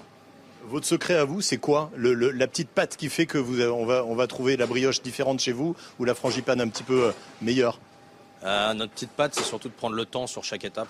Pour une frangipane, il va nous falloir 3 à 4 jours pour sortir une frangipane, donc bien respecter des temps de repos pour garder une galette bien ronde, un bon développement. Et euh, pour le briocher, ça va être, euh, il faut 24 à 48 heures aussi euh, pour avoir des bons temps de fermentation et prendre le temps de, de, bien respecter tous ces temps, toutes ces étapes et toutes les étapes de la fabrication. Merci Florian, on va faire saliver un petit peu le plateau à Paris. Regardez, voilà, on a un train. C'est la dernière, toute dernière pâte sur la frangipane. C'est ce, ce glaçage, comment on appelle ça? C'est pas du glaçage, on rajoute une petite, une petite couche dessus pour que ça brille. Hein. Voilà, une petite couche de sirop, donc moitié eau, moitié sucre qu'on a laissé bouillir. Et du coup, on vient napper avec ça à la sortie du four sur les galettes bouillantes. Ouais, elles sont magnifiques les galettes, hein. vous avez vu là. Imaginez l'odeur. Hein. Eh. c'est le secret de la, de la, de la galette qui, qui, brille. On a envie de croquer dedans. Enfin, vous verrez attention à ne pas se casser un bridge avec la, avec, la, fève, avec la fève. Merci beaucoup. Merci beaucoup Antoine Estève et merci à Florian Lamour. Voilà. Hein de nous, euh, nous expliquer les, secrets de sa, de sa galette. Vous êtes plutôt euh, galette euh, ronde bah, Le matin, la brioche le matin et la galette à midi, non oui. Ah oui, c'est votre côté, en... ah ouais, c'est votre côté en même temps. il faut avoir l'appétit. Il hein. faut aller à la salle de sport juste après, en ah troisième position. Et puis toute la semaine qui suit. Hein. Vous êtes fabophile, vous, Romain Fabophile. Fabophile. C'est le collectionneur de fèves. Ah Non, mais non, pas spécialement, mais c'est vrai. Ah oui, fabophile. F-A-B-O. P-H-I-L-E. Bon, bah, euh, écoutez, non, je suis pas fabophile, mais c'est vrai que j'aime bien les regarder, j'aime bien avoir. Pas fabophobe non plus. Pas fabophobe Allez, on sera avec un, autre, euh, un autre pâtissier à, à, 8h30, Yann Couvreur, sur ce plateau. 7h28, le temps, et on commence avec la météo des neiges. La météo avec BDOR. L'agence BDOR vous donne accès au marché de l'or physique. L'agence BDOR, partenaire de votre nouvelle épargne. Voici les relevés météo mis à jour en montagne. 31 pistes ouvertes sur 51 à la station Avoria 1800. Le site propose 36 km d'activité nordique. Une neige fraîche tombée le 3 janvier dernier jusqu'à 1,72 m de cumul sur les hauteurs. La station de Lens en Vercors en Isère est fermée au public. Les températures seront positives ce vendredi sous un magnifique soleil. Un vent extrêmement faible pour une balade hivernale près de la station. Enfin, une neige humide au Grand Bornand. Les dernières chutes de neige datent de fin décembre. Un manque à moyenne altitude, mais c'est que le début de la saison. La neige reviendra en force sur les massifs ce week-end. La météo avec BDOR. L'agence BDOR vous donne accès au marché de l'or physique. L'agence BDOR, partenaire de votre nouvelle épargne. Le temps, Alexandra Blanc. La météo avec Groupe Verlaine. Solution de centrale photovoltaïque avec option de stockage pour profiter de la lumière, même en cas de coupure. Alexandra Blanc, quel est le, le programme météo pour aujourd'hui et pour ce week-end eh bien aujourd'hui, des conditions météo assez contrastées sur le nord, grisaille au nord, soleil dans le sud et puis samedi et dimanche, un temps particulièrement agité. Nouvelle perturbation, vent tempétueux notamment entre samedi et dimanche sur les régions du nord, de la neige en montagne, mais toujours de la grande douceur. Vous avez regardé la météo avec Groupe Verlaine. Isolation thermique par l'extérieur avec aide de l'État. Groupe Verlaine, le climat de confiance. C'est News, il est 7h30, merci d'être avec nous à la une ce matin. Tout le monde est d'accord pour dire qu'il manque des places de prison en France, mais quand il s'agit d'en construire, ça peut coincer. On est allé dans le Val d'Oise, où des habitants se mobilisent contre la construction d'un nouvel établissement pénitentiaire. Le SAMU manque d'opérateurs téléphoniques. Résultat, le délai d'attente s'allonge, s'allonge dans certains centres. Les fournisseurs d'électricité convoqués à Bercy cet après-midi, ils vont être invités à faire des efforts pour les petites entreprises et notamment les boulangeries. On verra ça avec vous, l'ami Guillaume. Roselyne Bachelot dit tout, l'ancienne ministre de la Culture sort un livre. Elle ne retient pas ses coups, souvent avec humour d'ailleurs. Gauthier Lebret avec nous. Et puis les sorties culturelles pour bien commencer l'année pour certaines. Il ne reste plus que quelques jours pour en profiter. Chloé Ranchin de cnews.fr. Bonjour Chloé. Et euh, à tout de suite. On vous retrouve à 7h50.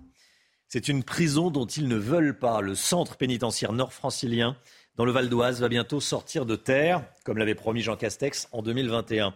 Mais voilà, les euh, habitants de la commune où doit être construite cette nouvelle prison sont furieux. Certains d'entre eux, en tout cas, hein, Chana. Oui, puisque l'arrivée de 600 euh, détenus près de chez eux ne les enchante pas. Ils craignent des nuisances à la fois euh, visuelles et sonores. Certains ont même décidé de déménager. Jeanne Cancard et Jean-Laurent Constantini. Sur ce terrain d'une petite commune du Val d'Oise, une partie du centre de formation pour adultes va bientôt laisser place à une prison. Un projet bien avancé qui divise les habitants. Je suis moi personnellement complètement contre. Ça fait partie des raisons pour lesquelles je veux partir. Sans compter la dévalorisation des biens qui vont perdre entre 25 et 30% de leur valeur. Moi, il n'y a rien qui m'oppose à ça. Hein. La justice ne sert à rien si on ne peut pas appliquer après les peines qui sont données par ces jugements. Le centre de détention, dont la livraison est prévue en 2027, devrait accueillir 600 détenus et créer plus de 500 emplois. Pas de quoi convaincre le maire de cette commune voisine, où se trouvent les habitations les plus proches de la future prison. Nous, on est impacté fortement, on est peut-être plus impacté que la commune de Berne, euh, au niveau euh, visuel. Ce qu'on voudrait éviter, c'est qu'il y ait des va-et-vient de, de gens qui, qui, balancent des choses par-dessus les grillages. Parmi les maisons aux alentours, celle de Serge, qui craint de voir son environnement changer. Pour nous, c'est une nuisance parce que euh, ça va être éclairé de jour, de nuit, euh, il y aura du bruit, des allées-venues. Une réunion publique aura lieu lundi prochain en présence de l'administration pénitentiaire pour tenter d'apporter des réponses aux questions des habitants. Voilà, effectivement, il y a besoin de prison et euh, les habitants ne sont pas enchantés qu'il y ait une prison à côté de chez eux. On comprend.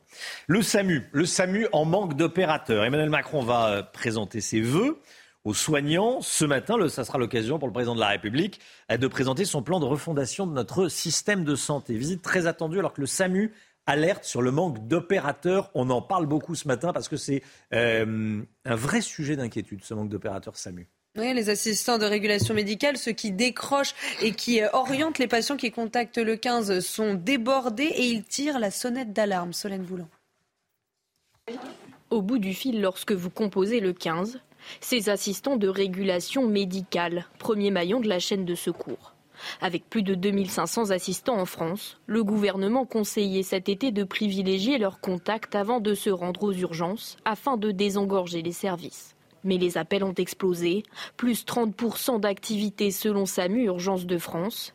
Et au bout du fil, des questions qui ne sont pas toujours liées à des urgences médicales, qui risquent à terme de mettre en péril les missions de secours. Alors c'est vrai que c'est très variable d'un département à l'autre, mais il y a des départements qui ont été très très fortement impactés, où les temps et les délais de décrocher sont, sont forcément allongés.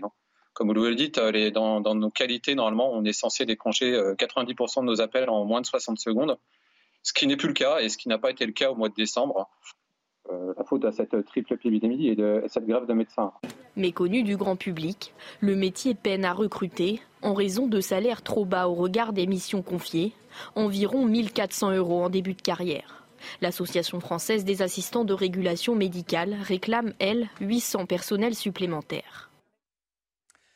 L'explosion du prix de l'énergie, elle met à mal les, PME, les boulangers, les, euh, les bouchers, les restaurateurs, tous les commerces de bouche et, au-delà, toutes les petites et les moyennes entreprises. Bruno Le Maire va recevoir aujourd'hui les fournisseurs d'électricité pour la deuxième fois de la semaine. Objectif, renégocier les contrats jugés avec des prix jugés excessifs pour les petites entreprises. Le Guillot, c'est possible de renégocier ces contrats? Oui, c'est possible. C'est pas évident parce qu'en fait, les professionnels signent des contrats sur une base annuelle, voire euh, sur deux ans, hein, et le tarif euh, auquel ils achètent l'électricité est fixé au moment de la signature de ce contrat, puisque leur fournisseur eh bien, s'engage à ce moment-là sur des achats futurs au prix du moment. Or, beaucoup de professionnels ont dû renouveler leur contrat au moment où l'électricité était au plus haut, euh, c'est-à-dire entre juillet et octobre dernier. Le prix du mégawattheure était alors entre 500 et 700 euros. Il a même atteint les 1000 euros au cœur de l'été contre 100 euros seulement un an plus tôt. Aujourd'hui, la baisse de la consommation et puis l'hiver relativement doux ont fait plonger les prix, les prix de l'électricité euh, sur les marchés. Ils oscillent désormais autour des 250 euros. L'idée serait donc de permettre de résilier les contrats souscrits à des prix trop élevés il y a quelques mois pour les signer au prix d'aujourd'hui. Seulement voilà, les fournisseurs, eux, de leur côté, ils craignent de lourdes pertes car ils seront engagés sur des prix d'achat élevés et ils ont peu de réserves d'électricité nucléaire qui leur est vendue à des prix euh, réglementés et à bas prix pour les nouveaux clients. Ils ont donc peur de devoir vendre de l'électricité en clair à perte, hein, d'avoir payé 700 euh, euros et de la vendre seulement 250 euros. Mais ils pourraient très bien ne pas avoir le choix parce que sans être sûr de pouvoir contraindre ses fournisseurs à respecter un prix plafond. Le gouvernement a agité récemment, hier, hein, la menace de euh, rattraper les super profits qui ont été faits ces dernières semaines, en clair, de les taxer, comme il l'a fait avec Total, en imposant une remise à la pompe. Merci Lomic. Les révélations du prince Harry. On saura tout, ou presque, dans son nouveau livre, Le suppléant, qui euh, sortira mardi prochain. Hier, on apprenait qu'il s'était bagarré avec son frère William. Là, il y a de nouvelles bonnes feuilles, comme on dit, qui sortent dans la presse, Chana. Hein. Ah alors, il se confie sans filtre et sans concession. Il y a des sujets sérieux comme son expérience en Afghanistan et puis des sujets un petit peu plus euh, privés comme son altercation avec le prince William dont on vous parlait hier, mais aussi sa consommation totalement assumée de cocaïne et même, et même sa perte de virginité. Je vous propose un avant-goût avec Geoffrey Defebvre. Guerre, relations familiales ou encore dépucelage, tous les ingrédients sont réunis pour faire du suppléant un best-seller. Pilote d'hélicoptère en Afghanistan en 2007-2008, Harry révèle avoir tué 25 personnes. Je m'étais fixé comme objectif dès le premier jour de ne jamais me coucher avec des doutes sur le fait que j'avais fait ce qu'il fallait que j'avais tiré sur des talibans et uniquement sur des talibans, sans civils à proximité. Sur la princesse Diana, le duc de Sussex juge les conclusions des investigations sur la mort de sa mère simplistes et absurdes. Lors d'un séjour parisien, il serait passé à plusieurs reprises sous le pont de l'Alma en demandant à son chauffeur de rouler à la même vitesse que la voiture de sa mère le 31 août 1997.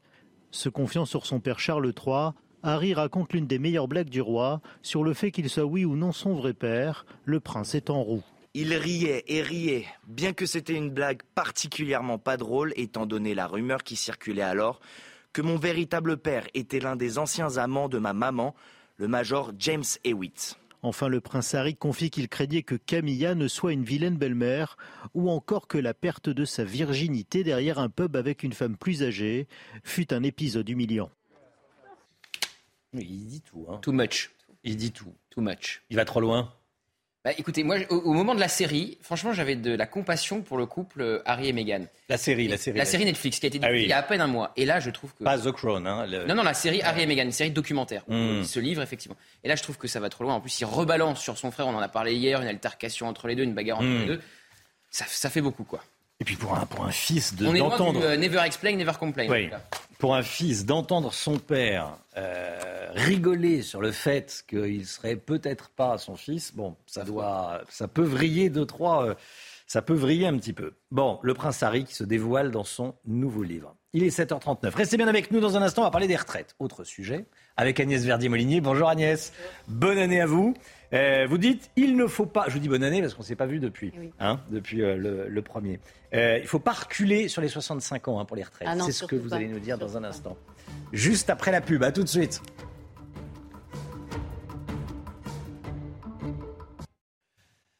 La réforme des retraites, il ne faut pas reculer sur les 65 ans. C'est ce que nous dit Agnès Verdier-Molinier ce matin.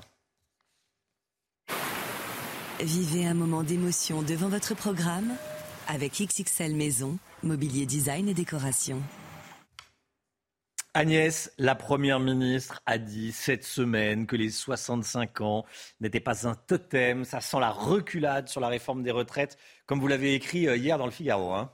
Bah oui, Romain, c'est clair, ça sent vraiment la, reculade sur ce sujet des 65 ans, alors que c'était super clair. Hein. on s'en souvient encore, une précédente émission du président qui disait bah oui, ce sera 65 ans euh, sur France 2. Mais non, en fait, c'est tellement ridicule, hein, parce que tout a été annoncé, ça a été dit dans la campagne présidentielle, et autour de nous, tous nos voisins européens sont déjà à 65 ans. Hein. Les Allemands, ils vont même vers 67, les Hollandais aussi, les Italiens vont vers 70. Alors, bon, la question, c'est qu'est-ce que va imaginer le, gouvernement comme mix, hein, comme on dit, euh, sur mm. les retraites? Bon, clairement, on se dirige plutôt vers l'idée d'aller vers 64 ans à l'horizon 2031. Et puis, accélérer la réforme Touraine, ça veut dire quoi accélérer la réforme Touraine? En fait, c'est l'idée de cotiser trois mois de plus par an au lieu de trois mois de plus tous les trois ans. Alors, le gouvernement dit, en fait, ça fait à peu près le même montant d'économie. Nous, on n'est pas tout à fait d'accord à la Fondation IFAP parce qu'on dit, attention, euh, là, le recul à 65 ans, c'est beaucoup plus puissant. Hein. c'est 17 à 20 milliards d'euros d'économie à l'horizon 2030. Tandis que le mix, 64 ans, accélération, augmentation du nombre de trimestres, ben, c'est entre 14 et 16 milliards. Et d'ailleurs, c'est assez difficile à chiffrer parce qu'on ne sait pas trop lesquels seront déjà euh, concernés par 64 ans ou par l'augmentation du nombre de trimestres. Donc, il y a des économies qui hmm. peuvent se cannibaliser aussi. Donc, il faut vraiment se dire que 65 ans, c'est beaucoup plus puissant. C'est pour ça que les autres pays ont adopté ça, plutôt que rester à 64. Alors, le gouvernement veut aussi faire passer des mesures qui vont coûter plus cher, non? Ah oui, bien sûr. Hein. Alors, on le sait, hein, c'est euh, la retraite minimum à 85% du SMIC, ça fait 1130 euh, euros. Euh, c'est l'histoire de la pénibilité qui revient sur la table. On s'en souvient, il y avait quatre critères qui avaient été supprimés au moment de la réforme de François Hollande. Et ben, en fait, là, on dit qu'ils vont revenir. Ça veut dire quoi? Ça veut dire plus de 2 milliards d'euros de dépenses supplémentaires, voire d'autres mesures qui pourraient arriver sur la table. Hein. donc, il pourrait aussi imaginer que ce soit 64 ans ou 172 trimestres. Et là, ça ferait beaucoup moins euh, d'économies. Les Français semblent majoritairement contre le report de l'âge de départ, l'âge légal de départ à la retraite à 65 ans. Hein. Oui, et puis ils, semblent contre tout, tout report de l'âge légal à la retraite. Mais la réalité, c'est qu'il faudrait dire aux Français que si on ne repousse pas l'âge de départ, on va devoir baisser les pensions. La question, c'est pas de baisser les pensions en nominal, en euros. C'est-à-dire, on va pas dire, ah ben non, vous hmm. aviez 1200 euros de pension, mais vous aurez plus que 1150. C'est pas ça le sujet. C'est que ça va baisser en proportion du dernier salaire, ce qu'on appelle le taux de remplacement. Et ce sera le cas pour les retraités actuels et pour les futurs pensionnés. Donc, la réalité, c'est que le choix qui se pose devant les Français, et on leur dit jamais clairement les choses, c'est soit on reporte l'âge, soit à terme, on aura moins de pouvoir d'achat pour les retraités. Et par les temps d'inflation qu'on connaît, quand même, ça nous parle. Oui, oui, oui. Euh, vous nous dites en clair qu'il y, a urgence à faire avancer ce dossier des, retraites. Hein. Bah, clairement. Et puis, en plus, c'est la réforme la plus scrutée par les marchés financiers, par les investisseurs sur la dette française. Il faut savoir que quand on est autour de 3%, hein, là, dernièrement, le taux de la dette à 10 ans, il a dépassé les 3% en décembre. Quand on est dans cette zone-là, on sait que la question de la réforme des retraites devient critique. Le gouvernement est quasiment obligé de la faire. Si on ne la fait pas dans des proportions importantes, c'est-à-dire avec euh, cette histoire des 65 ans, si on fait quelque chose de moindre, on risque d'avoir des taux sur la dette qui vont monter beaucoup plus. Et si on était sur des taux à 4% sur la dette française, qu'est-ce qui se passe derrière? Eh bien, on a un creusement énorme du déficit et on doit augmenter les impôts des Français. Donc, en réalité, cette réforme des retraites, ce n'est pas juste une question de à quel âge je pars à la retraite, c'est aussi une question de l'avenir de nos finances publiques, de notre pays, de la, question de la pression fiscale sur la France. Donc tout ça, finalement, ce n'est pas assez expliqué, il n'y a pas assez de pédagogie sur le sujet. Agnès Verdier-Molinier, merci beaucoup Agnès d'être venue euh, ce matin sur le plateau de la, de la matinale. 8h moins le quart, le point info, Chanel Housteau. C'était votre programme avec XXL Maison, mobilier design et décoration. 4% de prêts garantis par l'État. Les PGE rencontrent des difficultés de remboursement. C'est ce qu'a annoncé le président de la Fédération bancaire française, Philippe Brassac, hier soir. Des difficultés qui concernent surtout les petites entreprises. Je rappelle qu'entre mars 2020 et juin 2022, près de 700 000 PGE ont été accordés par les banques pour un montant total de 143 milliards d'euros. Le cessez-le-feu russe ne fera rien pour avancer vers la paix. Ce sont les mots du ministre britannique des Affaires étrangères cette nuit. Vladimir Poutine a ordonné un cessez-le-feu de 36 heures à ses troupes pour célébrer la fête de Noël orthodoxe. De leur côté, Kiev et Washington dénoncent l'hypocrisie de Moscou et une volonté de gagner du temps. Et puis en Iran, le plus important centre d'études français de Téhéran ferme ses portes. C'est une annonce des autorités iraniennes. Ça fait suite à la publication de caricatures par Charlie Hebdo jugées insultantes. Ces dessins mettent en scène la plus haute personnalité religieuse et politique de la République islamique d'Iran. Le Quai d'Orsay, quant à lui, n'a pas été officiellement informé de cette fermeture. Merci Chana. 7h48, restez bien avec nous. Dans un instant, les bonnes feuilles du livre de Roselyne Bachelot. Elle balance, Roselyne Bachelot, souvent avec humour. On va un peu rigoler. On va un peu rigoler dans un instant. À tout de suite. « 8h 10, la politique. Roselyne Bachelot se confie dans un livre sur son passage au ministère de la Culture. Ça déménage. Gauthier Lebret avec nous. Gauthier, l'ancien ministre, balance pas mal de confidences. Absolument. On va un peu sourire ce matin, euh, Romain. Donc, effectivement, ce livre s'appelle 682 jours. C'est le nombre de jours qu'elle a passé au ministère de la Culture. Le bal des hypocrites. Donc, déjà, ça promet dans le sous-titre. Euh, elle, a, elle avoue ce matin dans les colonnes du Parisien qu'elle a oublié d'en envoyer un exemplaire à Emmanuel Macron. Ça commence bien. Alors elle règle ses comptes avec certains artistes qui l'ont critiqué euh, pendant les périodes de confinement, pendant le Covid par exemple. Benjamin Biolay qui lui avait euh, lancé, l'acteur qui lui avait lancé en plein spectacle, vous nous avez mis au pain sec. Bon, eh bien, elle écrit qu'il fait partie des artistes les plus friqués avec une tartine bien beurrée et des deux côtés. Oui. Elle revient aussi sur son hospitalisation en raison du Covid de mars 2021. Oui, elle confie Je me suis vu mourir un soir alors que j'étais en soins intensifs. Hmm. Autour de vous, il n'y a que des gens en scaphandre. La famille n'a pas le droit de venir. Vous n'êtes plus dans le monde des hommes. J'ai pensé, je vais partir seul. Ça a d'ailleurs créé un solide lien, un solide lien, dit-elle, avec Elisabeth Borne, qui elle aussi a été lourdement impactée par le Covid. Alors elle raconte comment elle a négocié quand elle était euh, à la culture, euh, eh bien, euh, des milliards pour le plan de relance, que la culture soit inclue dans le plan de relance. Et des fois, eh bien, Bruno Le Maire, ministre de l'économie et des finances, il lui refusait ces milliards. Alors elle lui balance un jour, avec toi, mon cher Bruno, c'est formidable. On n'est pas seulement cocu, il faut en plus qu'on paye la chambre. Autre passage très drôle. C'est drôle, je vous avais dit que c'était drôle. Au moment des débats sur la flèche de Notre-Dame, vous savez, à reconstruire, certains voulaient une flèche à l'identique et d'autres voulaient une construction nouvelle. Et eh bien, elle raconte que Brigitte Macron, la première, dame, la première dame, plaidait pour une construction nouvelle, une flèche un petit peu particulière. Elle me montra, dit-elle, un projet culminant avec une sorte de sexe érigé, entouré à sa base de boules en or.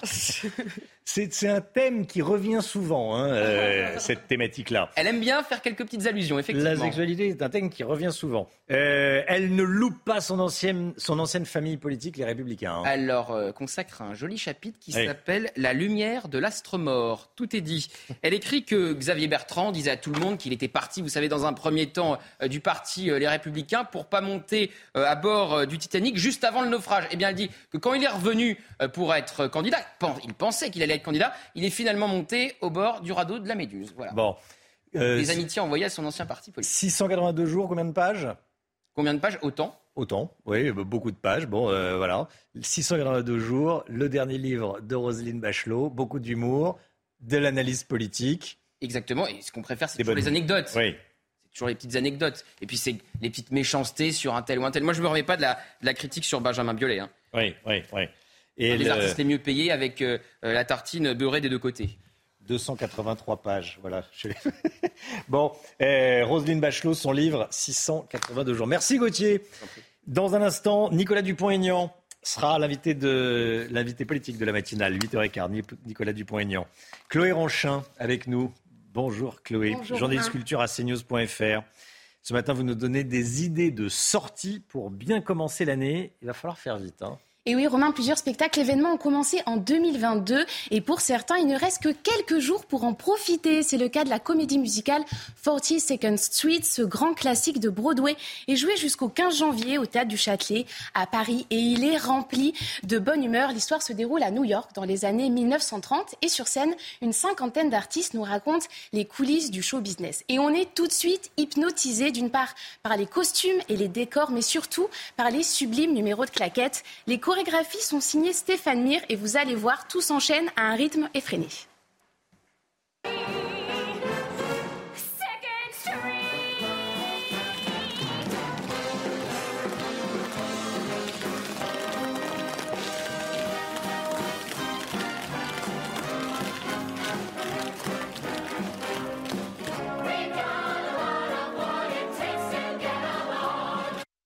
42e rue. Euh, en effet, on est dans la plus pure tradition des, shows à l'américaine. hein. On, est, on est à Broadway. Euh, si on veut commencer l'année sous le signe du luxe et de l'élégance. Eh bien, on peut faire une virée romain au Grand Palais éphémère à Paris Ouais. pour découvrir le grand numéro de Chanel, une exposition immersive qui met vraiment tous les sens en éveil. Elle nous plonge dans l'univers des parfums les plus iconiques de la maison Chanel. On peut sentir. On peut les sentir, on apprend leur histoire, plein d'anecdotes. Alors parmi eux, il y a Chance, Coco Mademoiselle ou encore Bleu de Chanel. L'ambiance est festive, raffinée et il y a plein d'animations interactives. Par exemple, grâce à la réalité virtuelle, vous pourrez vivre aux côtés de Coco Chanel la naissance de l'indémodable numéro 5, lancé, je vous le rappelle quand même, en 1921. Voilà, et qui est encore l'un des, si ce n'est le parfum le plus vendu au monde. Complètement. bon. C'est vous Mm. dire. Et cette très belle exposition est entièrement gratuite, mais il faudra s'organiser assez vite puisqu'elle se termine lundi et elle est donc présentée à Paris au Grand Palais éphémère. Merci beaucoup, le grand numéro de Chanel. Voilà. Et, euh, et avant 42e rue. Tout à fait, le spectacle au théâtre du. Châtelet. Merci beaucoup, Chloé Ranchin, cnews.fr. 7h57, restez bien avec nous. La santé, on en parle dans un instant. Emmanuel Macron doit faire des annonces ce matin. Et puis on ira dans un cabinet, le cabinet médical d'un médecin, dans un désert médical. Les rendez-vous s'enchaînent, s'enchaînent. Ce médecin est débordé. Euh, vous allez voir comment ça se passe exactement. Restez bien avec nous sur CNews, bien sûr. Et tout de suite, c'est la météo, le temps, Alexandra Blanc. La météo avec Groupe Verlaine. Solution de centrale photovoltaïque avec option de stockage pour profiter de la lumière, même en cas de coupure. Ravi de vous retrouver avec des conditions météo assez mitigées une nouvelle fois sur les régions du Nord aujourd'hui avec tout un défilé de perturbations ce week-end et surtout cette journée de vendredi qui finalement ressemble aux autres journées. Grisaille sur le Nord, localement un petit peu de bruine entre la Bretagne et le Nord-Est et plus vous irez vers le Sud, plus vous aurez du beau temps même si on pourrait avoir un temps partiellement nuageux autour du golfe du Lion. Les températures restent très douces et puis pour ce week-end, regardez, on va avoir une perturbation beaucoup plus active qui va arriver et qui va donc donner de bonnes rafales de vent notamment sur la façade ouest. On retrouvera toujours du plein soleil en direction des régions méridionales ou encore sur le centre. Et puis dimanche, la perturbation va glisser un petit peu plus au sud entre l'Occitanie, l'Auvergne ou encore le nord-est. On aura également de la neige en montagne et ça c'est plutôt une bonne nouvelle. Côté température, eh bien, la douceur va se maintenir avec ces températures qui restent en moyenne 3-4 degrés au-dessus des normales de saison. Excellente journée à tous. Vous avez regardé la météo avec Groupe Verlaine. Isolation thermique par l'extérieur avec aide de l'État. Groupe Verlaine, le climat de confiance. C'est News, il est 7h59. Merci d'être avec nous. À la une ce matin, le système de santé français au bord de l'évanouissement. Emmanuel Macron doit faire des annonces aujourd'hui depuis un grand hôpital de l'Essonne où l'on va retrouver dans un instant Elodie Huchard. Et puis, à tout de suite Elodie. Et puis on est allé dans la salle d'attente d'un médecin dans un désert médical. Son agenda est surchargé, vous allez voir ce reportage. Un ado de 14 ans qui s'introduit armé dans son ancien collège dont il avait été exclu. Il a frappé un professeur. Il a été arrêté avant d'être relâché. Le cessez-le-feu russe en Ukraine doit débuter à 10h heure française. Pour Kiev ou Washington, c'est une manœuvre de Poutine pour gagner du temps. Le général Clermont est avec nous. Nous le rejoindrons hein, tout de suite, mon général. Et puis c'est l'épiphanie aujourd'hui, les rois mages auprès de Jésus. C'est l'occasion de manger de la galette des rois. Ça, on... On dit oui. on dit oui. On dit oui. Antoine Estève nous fait saliver ce matin dans une pâtisserie bordelaise. A tout de suite, Antoine. Emmanuel Macron sera au chevet des soignants aujourd'hui. Il est attendu au centre hospitalier sud francilien dans l'Essonne. à 10h pour présenter son plan de refondation du système de santé. C'est une visite qui est très attendue. De nombreux médecins généralistes sont euh, en grève depuis plus de 10 jours pour réclamer notamment, mais pas uniquement, notamment le doublement euh, du montant de la, de la consultation.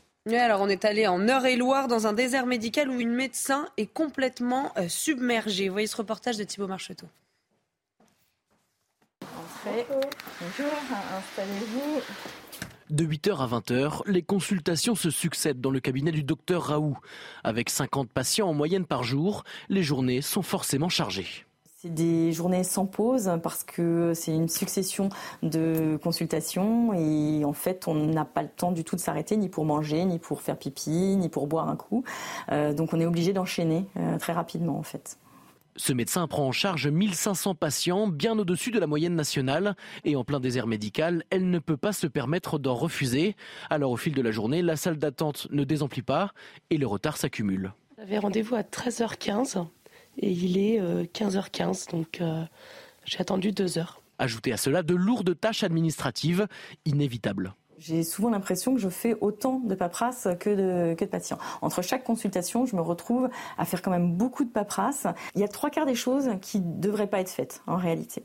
Euh, il y a beaucoup de consultations qui sont pas nécessaires. Il y a quelques jours, le docteur Raoult était en grève pour dénoncer une situation qui devient insupportable selon elle. Avec ses collègues, elle demande une revalorisation des consultations, notamment pour embaucher du personnel supplémentaire. Elodie Huchard, en direct du centre hospitalier sud-francilien dans l'Essonne. Bonjour Elodie. Présenter ses voeux aux acteurs de la santé pour le président de la République, c'est un exercice inédit. Hein oui, exactement, Romain. C'est la première fois qu'Emmanuel Macron va présenter ses vœux aux acteurs de la santé. Alors, deux raisons à cela, évidemment, parce que, euh, vous le disiez, le système de santé semble à bout de souffle. Et puis surtout, l'hôpital qui ne se sort pas de cette triple épidémie, grippe, Covid, bronchiolite. Et puis surtout, parce que le président de la République veut faire des annonces, des annonces concrètes, nous dit l'Élysée, avec des objectifs, des clauses de revoyure dès la fin du premier semestre 2023. Il faudra donc rapidement des résultats. Alors, cet hôpital de Corbeil-Essonne n'a pas été choisi au hasard. On le rappelle, cet été, il avait subi une attaque informatique. Le gouvernement avait débloqué 20 millions d'euros pour lutter contre ces attaques informatiques. Le président de la République euh, arrivera notamment avec François Braun, ministre de la Santé, aux alentours des 10 heures. Il va visiter les urgences pédiatriques et puis ensuite il prononcera un discours à midi. Le but aussi pour Emmanuel Macron, c'est de sortir de la gestion de crise, de faire des annonces davantage sur le fond, sur le temps plus long, puisque le Ségur de la santé finalement n'a pas calmé la gronde du personnel soignant. François Braun quand il avait été euh, nommé, parlait d'un grand plan de refondation du système de la santé. Évidemment, vous vous en doutez, le but de ces annonces, ça sera aussi de calmer la colère des médecins, mais aussi des, nombreux services d'urgence qui parfois se mettent en grève. Oui, Elodie Huchard, un adolescent de 14 ans qui s'introduit armé dans son ancien collège dont il avait été exclu. Ça s'est passé hier matin à Thouars, dans les Deux-Sèvres. Exclu pour violence verbale répétée, il y est retourné pour s'en prendre à deux élèves qu'il aurait insultés sur les réseaux sociaux. Mais en arrivant, une enseignante l'a reconnu et lui a demandé euh, ce qu'il faisait là, tout simplement. Et là, l'adolescent s'est mis à, le à la frapper. Il a été interpellé, placé en garde à vue, puis relâché. Alors pour le professeur d'histoire-géographie Kevin Bossuet, ces actes de violence deviennent malheureusement de plus en plus fréquents chez les jeunes. Écoutez on se rend compte depuis plusieurs années qu'il y a une montée de la violence chez les adolescents, une montée euh, de la violence notamment gratuite avec des adolescents de plus en plus violents. Alors ça peut être sous la forme d'insultes, mais aussi de plus en plus sous une forme physique. Hein. L'autorité des professeurs est de plus en plus remise en question, l'autorité des professeurs se dégrade progressivement et le fait qu'un élève ose finalement franchir cette barrière euh, symbolique et cette barrière euh, verbale et physique en agressant directement un professeur, non, ça ne m'étonne pas. Un cessez-le-feu de 36 heures en Ukraine, c'est ce qu'a ordonné Vladimir Poutine à partir de ce matin, 10 heures heure française, et jusqu'à demain soir, 22 heures heure française. Kiev et Washington dénoncent je cite, l'hypocrisie de Moscou et une volonté de gagner du temps. Général Clermont, en direct avec nous. Eh, mon général, la Russie effectue beaucoup de frappes aériennes, mais sur le terrain, les troupes russes, vous nous dites, sont en difficulté. Pour reprendre les mots de Joe Biden, est-ce que cette trêve n'est pas juste un moyen pour Vladimir Poutine de se donner un petit peu d'air? Faut effectivement remettre le concept, le, contexte de cette trêve de Noël, hein, une trêve de Noël qu'on connaissait au Moyen Âge, mais qui c'était une trêve des deux camps. Là, c'est un seul camp qui l'a décrété dans le contexte de ce qui vient de se passer le 1er avril, le 1er, jour, le 1er janvier, pardon, et, l'attaque sur cette unité de jeunes mobilisés russes qui a vraisemblablement fait des centaines de morts et qui a provoqué quand même un émoi important en Russie, puisque les seuls qui ont droit à la parole en Russie sont les mères de soldats. Et les mères de soldats n'ont pas apprécié que la perte de tous leurs jeunes combattants dans les conditions dans lesquelles elle est survenue. Donc c'est effectivement pour Poutine la, capacité de se donner un petit peu d'air, euh, de, se donner le beau rôle en décrétant une trêve de Noël, le Noël orthodoxe, hein, euh, alors qu'il ne s'est pas du tout intéressé euh, au Noël des Ukrainiens qui a été célébré plutôt le 25 décembre que le 7 janvier pour se démarquer de, de l'Église orthodoxe russe. Donc on est dans une stratégie de communication dans laquelle je pense que Poutine s'adresse essentiellement à la population russe pour lui montrer qu'il fait attention et qu'il prend soin des soldats qui sont sur le front, euh, et ça fait partie donc de sa stratégie. Il est normal donc que les Occidentaux dénoncent cette hypocrisie. Est-ce que ce cessez-le-feu sera respecté par les Ukrainiens? C'est difficile à savoir. Il est probable que non, parce que ce n'est pas leur intérêt de rentrer dans le jeu de Poutine et de faire en sorte que Poutine soit le maître des horloges. Est-ce que ce cessez-le-feu est le prélude à des négociations Certainement pas. On voit bien que les négociations n'en est encore loin. Les deux camps ont marqué leur position. La récupération de toute l'Ukraine pour, pour, pour Zelensky, le, maintien du contrôle des territoires annexés par la, par la Russie. Donc c'est là-dessus, sur cette ligne de front, euh, que va se dérouler les combats, de manière à, reconquérir le territoire pour les uns et empêcher les autres de reconquérir le territoire. Donc on est très loin d'un cessez-le-feu durable. Hmm. On est encore loin de négociations, mais on sait très bien qu'il faudra forcément une solution politique à la fin de, de, ces combats. Donc euh, aujourd'hui, on peut espérer, malgré tout, que le cessez-le-feu soit respecté le plus longtemps possible ça serait quand même une bonne chose, en particulier pour les populations ukrainiennes qui sont toujours soumises à de très violents bombardements par l'aviation euh, et les missiles russes. Merci beaucoup, mon général. Les États-Unis et l'Allemagne nous emboîtent le pas en promettant également à Kiev des blindés d'infanterie. Les États-Unis vont envoyer des blindés chenillés, des, des Bradley. Vous envoyez un exemplaire euh, à l'écran. Et Berlin va fournir des véhicules blindés de combat d'infanterie de type Marder. L'épiphanie, L'épiphanie, c'est aujourd'hui. Épiphanie, c'est euh, pour, euh, euh, le rappeler, c'est le jour où les rois mages sont arrivés auprès de Jésus. Voilà, c'est une fête catholique. Et on mange le jour de l'épiphanie des galettes des rois, comme les rois mages. Antoine Estève, dans la boulangerie Florian Lamour, à Bordeaux. Antoine, la galette. Ah oui, alors il n'y a pas que la galette. Je vois déjà ce dont vous allez nous parler.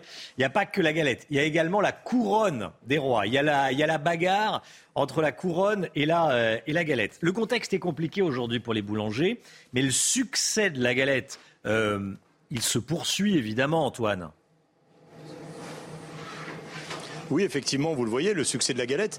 En fait, ici, on est à 50-50. Hein. C'est ce que nous, expliquait Florian tout à l'heure. C'est-à-dire qu'on a 50% de ce que vous appelez, vous, Parisiens, la couronne. Ici, on l'appelle la galette parce qu'à Bordeaux, traditionnellement, c'est vrai qu'on euh, a plutôt tendance, historiquement en tout cas, à manger euh, cette galette que vous voyez, qui est une brioche une brioche un petit peu spéciale parce que c'est la brioche de l'épiphanie. C'est pas la même brioche que vous faites le reste de l'année. Hein. Alors non, c'est pas la même brioche. Celle-ci on l'aromatise à la fleur d'oranger. Ancestralement, c'était avec des fruits confits dessus.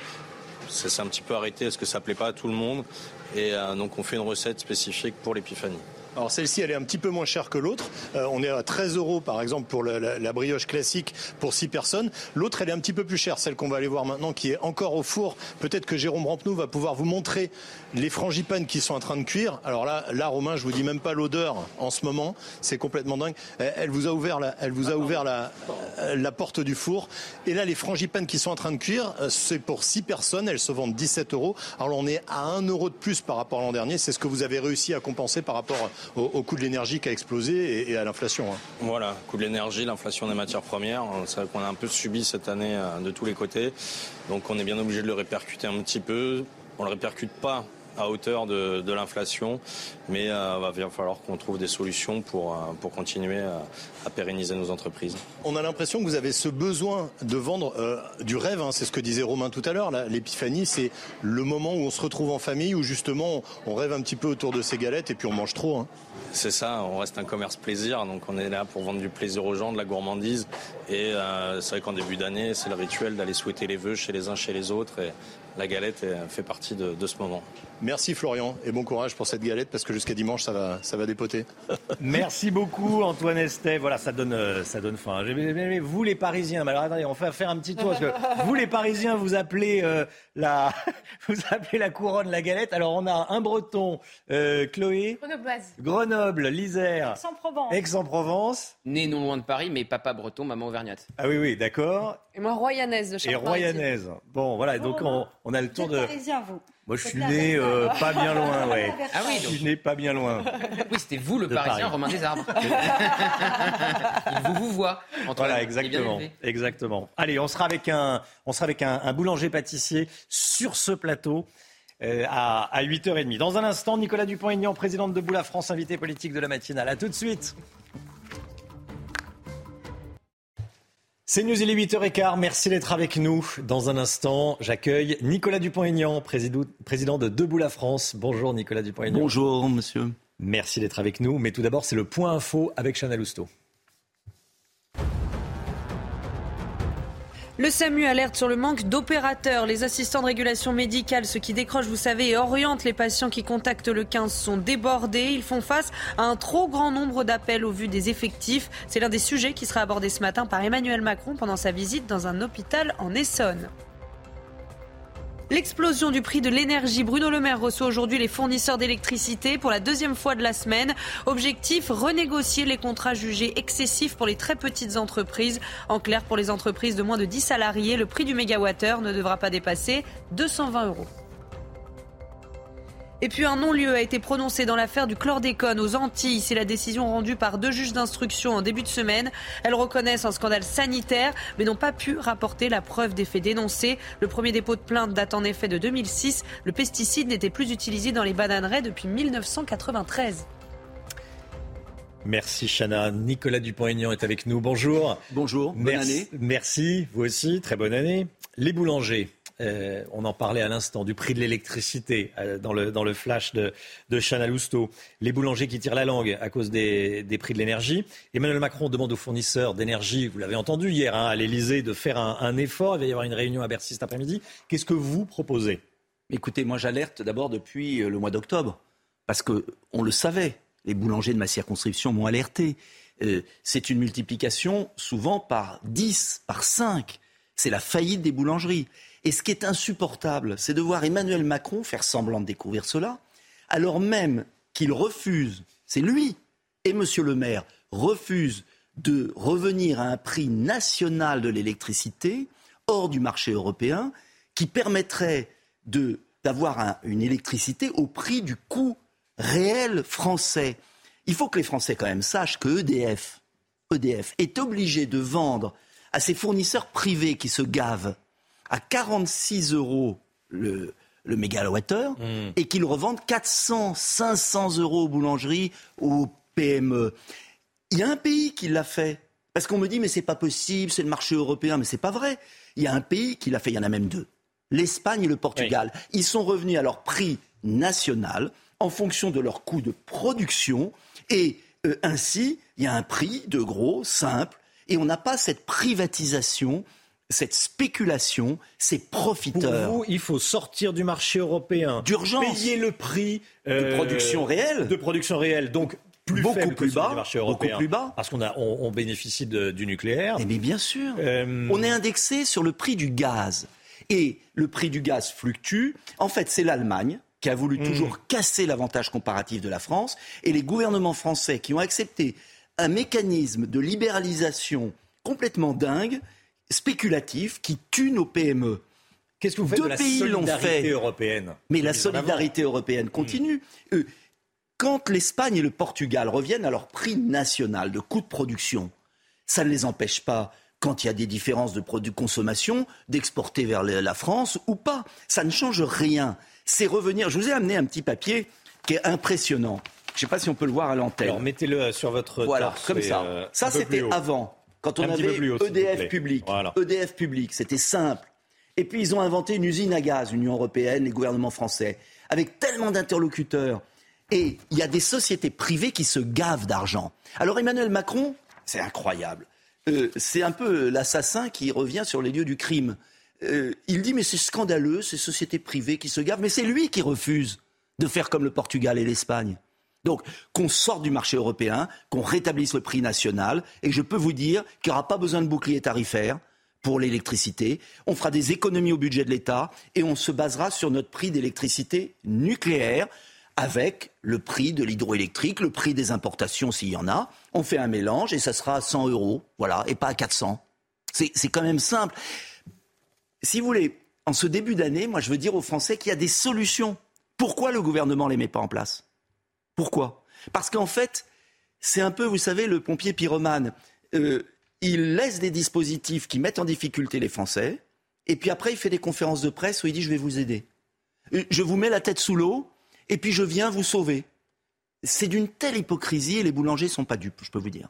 Je voudrais qu'on parle du système de santé, le système de santé français qui est au bord du gouffre. Ah bah euh, ça inquiète. Je veux dire, peut-être même encore plus que le prix de l'électricité. Euh, tous les Français, parce qu'on est tous euh, égaux mmh. face au système de santé. Déjà, votre, votre, le bilan que vous dressez, quelle est la situation du système de santé aujourd'hui Ce serait tellement. Nicolas Dupont-Aignan. Mais d'abord, là aussi, c'est le même réflexe ce matin, le président va dans mon département. Moi, je n'irai pas l'accueillir. Je mmh. refuse de l'accueillir là-bas. Parce que c'est l'assassin qui revient sur les lieux du crime. Il a supprimé 21 000 lits en plein Covid. 21 000 lits. Je ne sais pas si vous réalisez que encore l'année dernière, les ARS, les fameuses agences régionales de santé, continuent de fermer des lits, des hôpitaux. Est-ce que vous savez je vais vous donner un exemple. Dans mon département, Val-de-Marne-Essonne, il y a un service de chirurgie pédiatrique. Huit lits. Quatre chirurgiens pédiatriques. Ils sont venus me voir. Ils ne peuvent pas opérer, ils travaillent 20% de leur temps. Et vous savez pourquoi? Parce qu'il n'y a pas d'infirmière ni d'aide-soignante. C'est-à-dire qu'on a des chirurgiens qui ne peuvent pas opérer hmm. et qui vont dans le privé opérer parce que dans le public, on n'est même pas capable de mettre des infirmières. Et et c'est Emmanuel Macron qui refuse de réintégrer les 15 000 soignants non vaccinés qui pourraient revenir et qui ont été réintégrés Comment dans vous les faites revenir les, infirmières? Vous les payez mieux? Ben, Bien évidemment. Et, pour les payer mieux, alors vous allez dire, les gens qui me regardent vont dire, mais euh, comment on paye mieux? L'État est en faillite. Eh ben, je vous ai ramené mon petit livre, Où va le pognon? Je l'ai sorti il y a un an. 100 euh, milliards d'économies. C'est-à-dire que d'un côté, on laisse des millions de fausses cartes vitales des millions de faux numéros d'immatriculation sociale. Ce sont des rapports du Sénat, de l'Assemblée. C'est pas de moi. Euh, c'est la Cour des comptes. C'est l'inspection des finances. Et donc, d'un côté, on laisse l'immigration qui coûte une fortune. On laisse les fausses cartes vitales. Et puis de l'autre, il n'y a pas d'argent pour payer des infirmières qui sont payées trois fois plus en Suisse. Donc on m'explique. On a le plus haut taux d'impôt du monde et on a les services publics délabrés. Pourquoi? Parce qu'il y a des fuites d'eau à tous les étages. Donc il faut être plus rigoureux dans la gestion de l'argent public, arrêter les gaspillages et puis redistribuer l'argent là où il y a des besoins sociaux. On a, la santé. On a beaucoup de sujets à aborder euh, avec vous ce matin, Nicolas Dupont-Aignan. Une, dernière question sur la santé. La consultation à 25 euros pour un médecin généraliste, on la double ou pas? C'est ce qu'il réclame. Moi, j'avais proposé à la présidentielle 35 euros déjà. Hmm. C'est-à-dire une augmentation hmm. substantielle. Oui. Et puis, il faut s'occuper des déserts médicaux. Et il faut peut-être un accord avec les fédérations de médecins pour que, un peu comme les pharmacies, il y ait une organisation territoriale concertée. Il faut le faire avec un accord, avec peut-être une consultation à 50 euros dans les zones rurales qui manquent de médecins. C'est-à-dire, aujourd'hui, sur 100 médecins formés, il n'y en a que 10 qui s'installent. Oui. En libéral, que 10. Le reste, pourquoi dans le privé ou, ou Les médecins sont aussi accablés de charges administratives. Oui il faut débureaucratiser le système de la santé. Je suis pour la dissolution des ARS. Euh, je suis pour qu'on revienne à des structures départementales, de terrain. Il faut faire confiance aux médecins libéraux, mais il faut les alléger des tâches administratives. Il faut, euh, pour moi, dissocier le prix de la consultation en fonction du territoire. Les territoires où il n'y a pas de médecins, où ils sont surchargés, bah, pourquoi pas 50 euros Les territoires où il y en a beaucoup, bah, peut-être qu'on peut jouer sur le tarif. Euh, ça me paraît du bon sens. La retraite, la réforme des retraites, on semble se diriger vers un report de l'âge légal de départ à la retraite de 62 ans aujourd'hui à 64 ans. C'est en tout cas la petite musique qu'on entend. On aura le détail euh, mardi prochain. Euh, vous êtes plutôt pour un maintien à 62, 63, 64, 65 Je suis pour un maintien à 62 comme aujourd'hui. La réforme Touraine est déjà très dure 42 ans de travail pour avoir une retraite à taux plein. 42 ans d'annuité. D'annuité, ça veut dire quoi, euh, Romain Desarbres? Ça veut dire qu'aujourd'hui, quelqu'un qui a commencé à 22 ans, après des études, Hmm. il prend sa retraite à 64 à taux plein. Oui. Et si vous mettez euh, la retraite à 64 pour ceux qui ont commencé plus tôt, ça veut dire qu'un ouvrier qui a travaillé dur toute sa vie et qui aurait eu la chance de ne pas avoir de chômage, qui est rare, euh, il devra travailler euh, 44, 45, 47 ans. Mais c'est une folie. Alors que les entreprises licencient à 55 ans. Euh, Qu'est-ce qui va se passer avec cette réforme scandaleuse? C'est que les classes populaires, tous ceux qui ont travaillé dur, vont être au RSA entre 62 et 64 ans. C'est ça la réalité. Et la réalité, c'est qu'on ne va pas faire d'économie. Et la réalité, c'est que d'un côté, le gouvernement refuse de lutter contre les gaspillages, 20 milliards d'euros sur les fausses cartes vitales, et que pour un hypothétique, Vous dites euh, que le système, de, hypothétique, le système de retraite français mais est il est pas en financé, danger. il n'est pas en danger. Il y a 3 milliards d'excédents cette année. Aujourd'hui, 3 oui. milliards. C'est pour les années mais, qui viennent. Mais les années qui viennent, on nous répète la même chose. On nous avait dit en 2022, il y aura un déficit colossal. 3 Hmm. milliards d'excédents. Euh, la question majeure des retraites, c'est de relocaliser de l'emploi, c'est d'augmenter la natalité. Il faut prendre le problème à la cause. Euh, vous savez, si on continue à avoir un désert économique. Comment vous augmentez la natalité? Ben, Par une politique familiale qui a Mhm. été abandonnée par François Hollande, par Emmanuel Macron. Euh, vous savez, c'est une question de long terme. Est-ce qu'on va s'occuper un jour des recettes Hmm. Parce que si on continue à avoir des délocalisations et pas d'enfants, mais on va faire des réformes de retraite tous les ans. Euh, et à la fin, tous les retraités sont au RSA. Donc, est-ce qu'un jour dans notre pays, il y aura une vision d'ensemble? Moi, c'est très simple. Il n'y a pas de déficit des retraites, contrairement à ce qu'on dit. Et s'il y avait un déficit marginal, 7 milliards, sur des centaines de milliards, allons faire le ménage dans les crédits à l'immigration, allons faire le ménage dans les crédits aux fausses cartes vitales, donnons moins à l'Union européenne. Je peux vous dire que le système des retraites, il sera équilibré. Et arrêtons de taper toujours sur les mêmes qui sont licenciés à 55 ans. Vous savez quel est le taux d'emploi entre 60 et 65 ans? 30%. Il y a 70% des Français de cette classe d'âge qui n'ont pas de boulot. Ils vont faire quoi entre 62 et 64 Alors, quand on. À la soupe populaire, voilà la réalité. L'âge, alors pas tout le monde, et heureusement. Quand on décale l'âge légal de départ à la retraite, le taux d'emploi des seniors augmente, un peu, Augmente un légèrement. Mais vous savez, regardez la réalité. Parce que parfois, il y a des accords entre l'entreprise et le salarié. La réalité aujourd'hui, c'est que Mm. les entreprises se débarrassent de leurs salariés au-dessus de 58 ans. C'est ça la réalité. Et c'est un peu facile de dire aux gens, vous allez travailler jusqu'à 65 quand on délocalise, quand on ferme les entreprises, quand on licencie au-dessus de 58 ans. Ça veut dire quoi? Ça veut dire que ce que vous allez économiser en retraite, vous allez le dépenser en aide sociale. C'est absurde. Alors qu'il y a des gisements d'économies à faire. Nicolas Dupont-Aignan, je voudrais vous entendre également sur une information qu'on donne ce matin dans la matinale. Euh, à Thouars, un ado de 14 ans s'est introduit dans son ancien collège, dont il avait été exclu. Euh, il voulait régler des comptes avec des élèves. Il a frappé un professeur. C'est passé hier matin. Il était armé d'un couteau.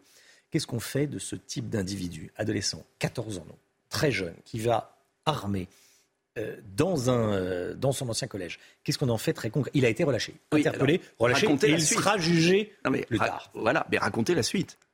C'est qu'il avait un couteau. Il aurait pu tuer le professeur. Oui, j'ai dit armé. Oui. il sera convoqué en avril 2023. Hmm. Et vous savez pourquoi il a fait ça? Parce qu'il sait très bien qu'il ne risque rien. Le problème de fond euh, qu'on ne veut pas voir dans notre pays, c'est que vous seriez euh, dans un autre pays, euh, vous savez que vous allez aller en prison. Mais en France, la justice est tellement laxiste qu'il n'y aura rien. Qu'est-ce qu'on en fait? Mais qu'est-ce qu'on en fait? D'abord, retrait des allocations familiales pour que l'autorité parentale s'exerce. Deuxièmement, internat, ce qu'avait commencé Nicolas Sarkozy, internat disciplinaire. Euh, troisièmement, que l'éducation nationale arrête. euh, là, il avait été exclu, mais il avait dû en faire beaucoup parce que la plupart des élèves qui menacent leurs professeurs ne sont jamais exclus. Et on parle de la crise de la vocation des enseignants. Mais les enseignants, c'est pas simplement l'argent, ils sont très mal payés. Mais au-delà de ça, c'est qu'ils ne peuvent pas faire une classe dans le silence. Euh, L'effondrement des résultats scolaires français, c'est lié à l'indiscipline. Donc, tant qu'il n'y aura pas des règles claires qui seront mises, mais pas répressives, mais élémentaires, qui existent en Espagne, en Angleterre, dans les autres pays, on n'y arrivera pas, c'est tout. Éric Dupont-Moretti a présenté sa réforme de la justice. Budget augmenté à 11 milliards d'euros en 2027, 10 000 fonctionnaires de justice d'ici 2027. Est-ce que ça va dans le bon mais, sens? Mais ça, c'est mieux que rien. Mais si la justice continue à ne pas avoir de place de prison pour condamner les gens et qu'on relâche comme d'habitude, euh, qu'on convoque les gens six mois après les délits et qu'ils ont des peines dérisoires, ça ne changera absolument rien. Je rappelle d'ailleurs que quand même la France s'honore d'avoir un garde des Sceaux mis en examen, ce qui est peut-être pas un bon exemple pour ce, juge, ce jeune de 14 ans euh, qui voit que le garde des Sceaux, qui est censé incarner la loi, la justice, au nom du peuple français, euh, euh, trimballe des casseroles. Je trouve que c'est déshonorant pour la justice et les juges. Nicolas Dupont-Aignan, une dernière question sur la Russie, la guerre en Ukraine. Vladimir Poutine ordonne un cessez-le-feu aujourd'hui pour euh, le Noël orthodoxe. Euh, on s'attend à une importante offensive russe au printemps. Euh, est-ce qu'on repart, selon vous, pour une année de guerre? Et est-ce qu'il faut continuer à parler à Vladimir Poutine? Et est-ce que vous soutenez l'initiative française d'envoyer des, des chars? Non, je la condamne totalement. C'est une pure folie. Euh, Vladimir Poutine est affaibli, affaibli, très affaibli. C'est le moment de faire une offre de paix. Et si le général de Gaulle ou Jacques Chirac étaient là, je peux vous dire que la France aurait un autre visage. Vous dites qu'il faut tendre la main à Vladimir Poutine Aux deux, aujourd'hui. Il faut dire aux hmm. deux, stop. C'est la mort du continent européen face à la Chine et aux États-Unis. C'est l'affaiblissement économique pour 20 ans de l'Europe. Et donc je crois qu'il faut une parole de raison. Ça ne veut pas dire d'être faible, ça veut dire de dire stop à ce à cette saignée au cœur du continent européen qui signe la décadence de l'Europe.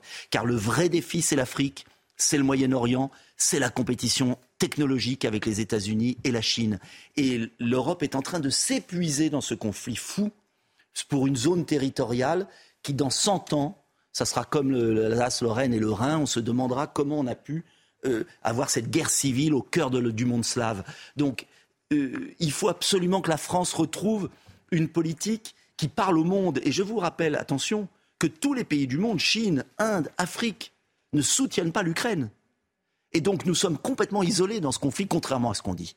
Nicolas Dupont-Aignan, président de Boula France, député de l'Essonne, était avec nous ce matin. bonne année. Et encore bonne... aux boulangers, parce que je peux vous dire que les boulangers en ont marre de l'hypocrisie.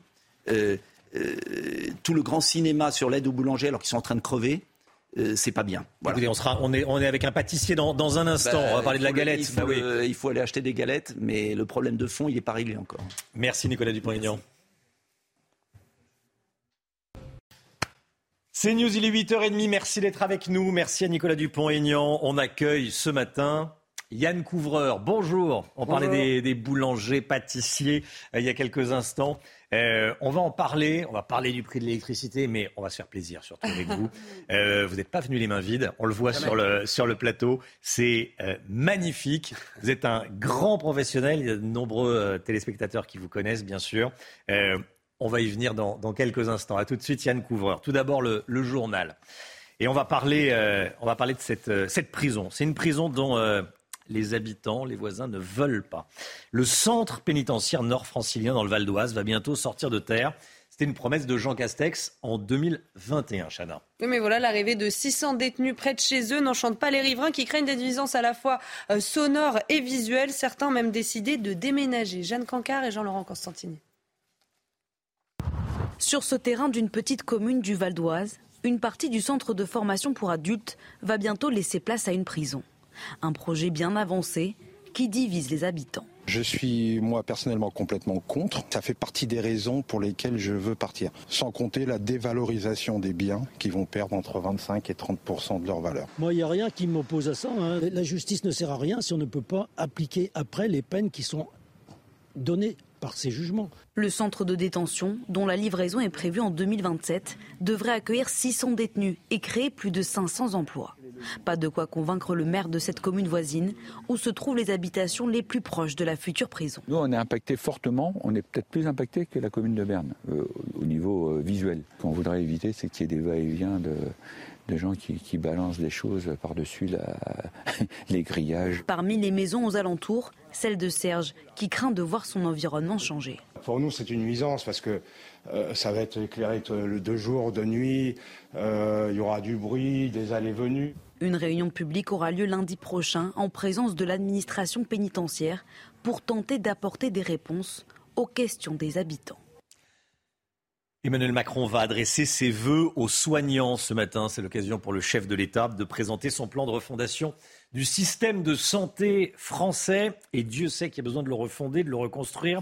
Une visite très attendue alors que le SAMU alerte sur le manque d'opérateurs, Chana. Hein. Oui, les assistants de régulation médicale, vous savez, ceux qui décrochent et orientent les patients qui contactent le 15, eh bien, ils sont euh, débordés. Brice Giraud, chargé de la communication de la Farm, était en direct avec nous ce matin à 7h10. Et selon lui, les ARM ne sont pas en mesure d'accomplir leur mission. Écoutez.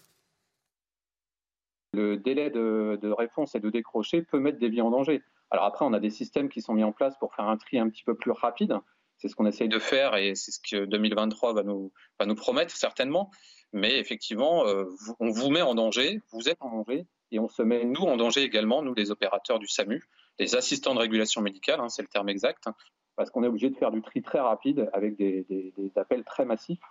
Donc forcément, on fait un petit peu moins bien notre travail avec moins de précision. Voilà, dans certains départements, il faut attendre 30 minutes avant d'avoir quelqu'un euh, véritablement au, bout du fil quand on appelle le, le SAMU le 15. Les révélations du prince Harry, on saura tout dans son dernier livre, le supplément, le suppléant, pas le supplément, le suppléant, publié mardi prochain. Il se confie sans filtre, sans concession. Hein. Alors il y a tous les sujets, il y a des hmm. sujets sérieux comme son expérience en Afghanistan et puis des sujets un petit peu plus euh, privés comme son altercation avec son frère William dont on vous parlait hier, mais aussi sa consommation totalement assumée de cocaïne et même sa perte de virginité. On saura tout, vous l'avez dit, le détail avec Geoffrey Defebvre. Guerre, relations familiales ou encore dépucelage, tous les ingrédients sont réunis pour faire du suppléant un best-seller. Pilote d'hélicoptère en Afghanistan en 2007-2008, Harry révèle avoir tué 25 personnes. Je m'étais fixé comme objectif dès le premier jour de ne jamais me coucher avec des doutes sur le fait que j'avais fait ce qu'il fallait que j'avais tiré sur des talibans et uniquement sur des talibans, sans civils à proximité. Sur la princesse Diana, le duc de Sussex juge les conclusions des investigations sur la mort de sa mère simplistes et absurdes. Lors d'un séjour parisien, il serait passé à plusieurs reprises sous le pont de l'Alma en demandant à son chauffeur de rouler à la même vitesse que la voiture de sa mère le 31 août 1997. Se confiant sur son père Charles III, Harry raconte l'une des meilleures blagues du roi sur le fait qu'il soit oui ou non son vrai père, le prince est en roue.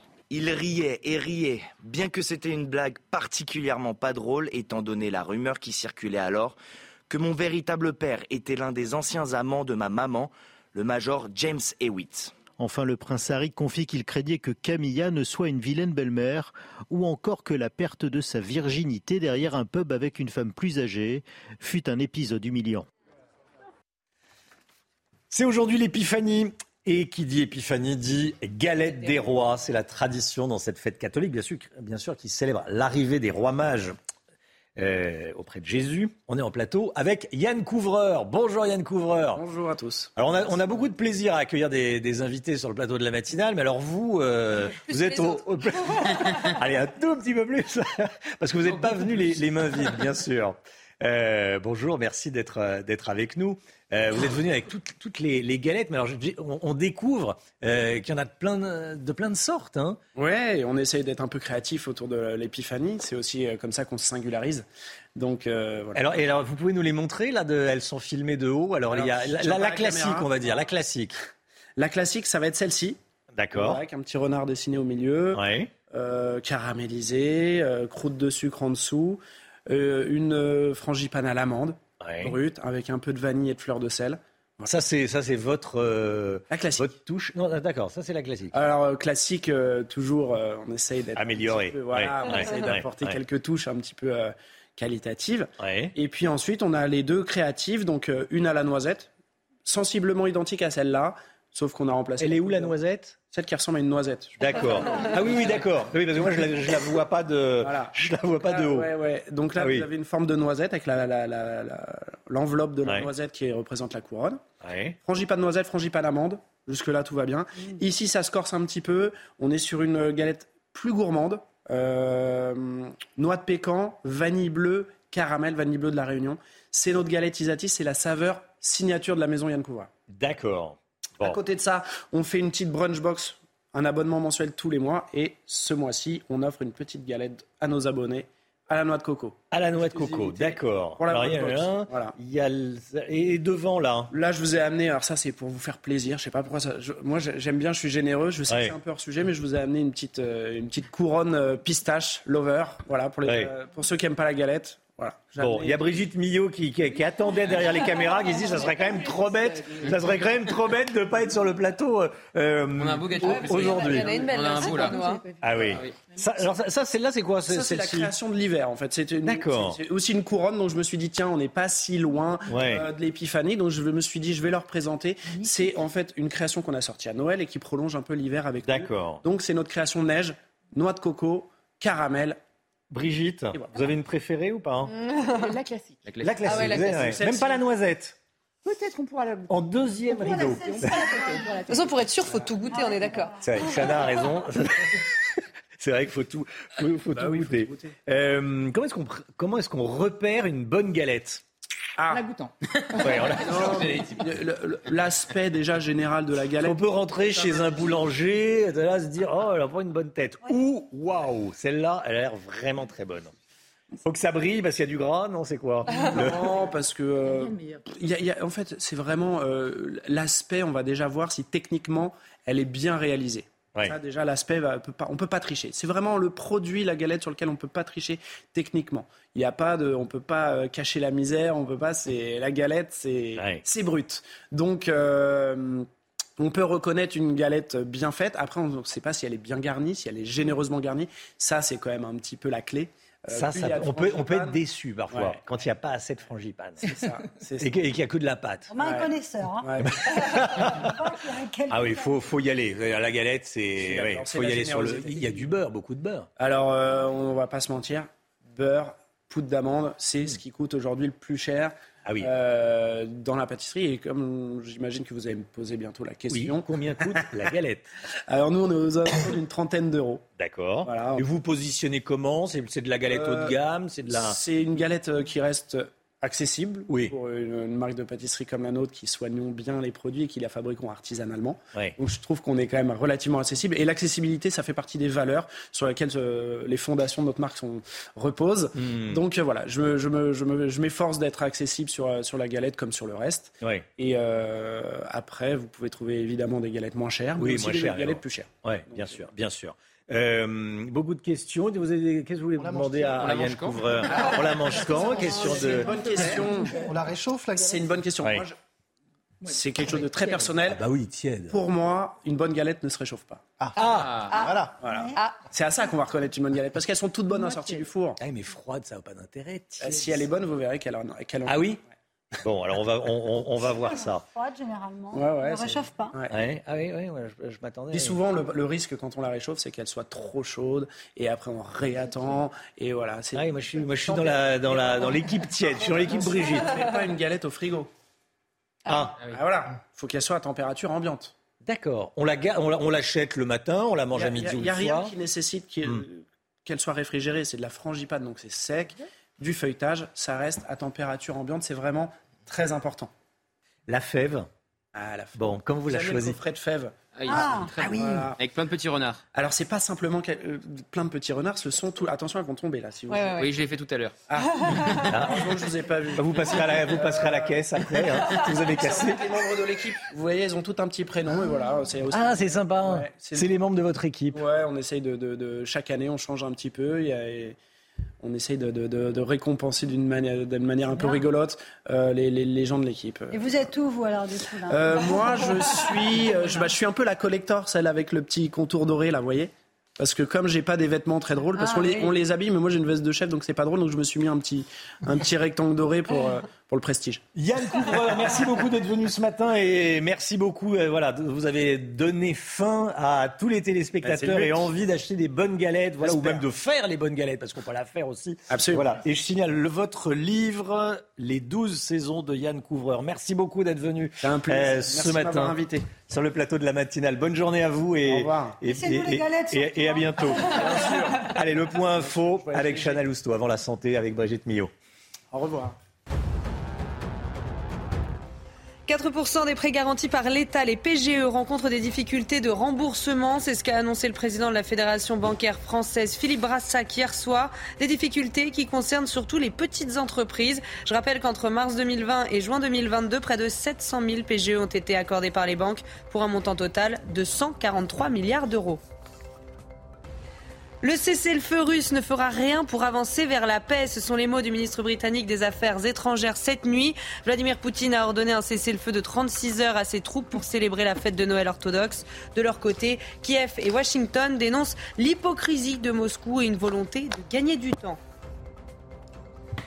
Et puis l'explosion du prix de l'énergie. Bruno Le Maire reçoit aujourd'hui les fournisseurs d'électricité pour la deuxième fois de la semaine. Objectif, renégocier les contrats euh, jugés excessifs pour les très petites entreprises. En clair, pour les entreprises de moins de 10 salariés, le prix du mégawattheure ne devra pas dépasser 220 euros.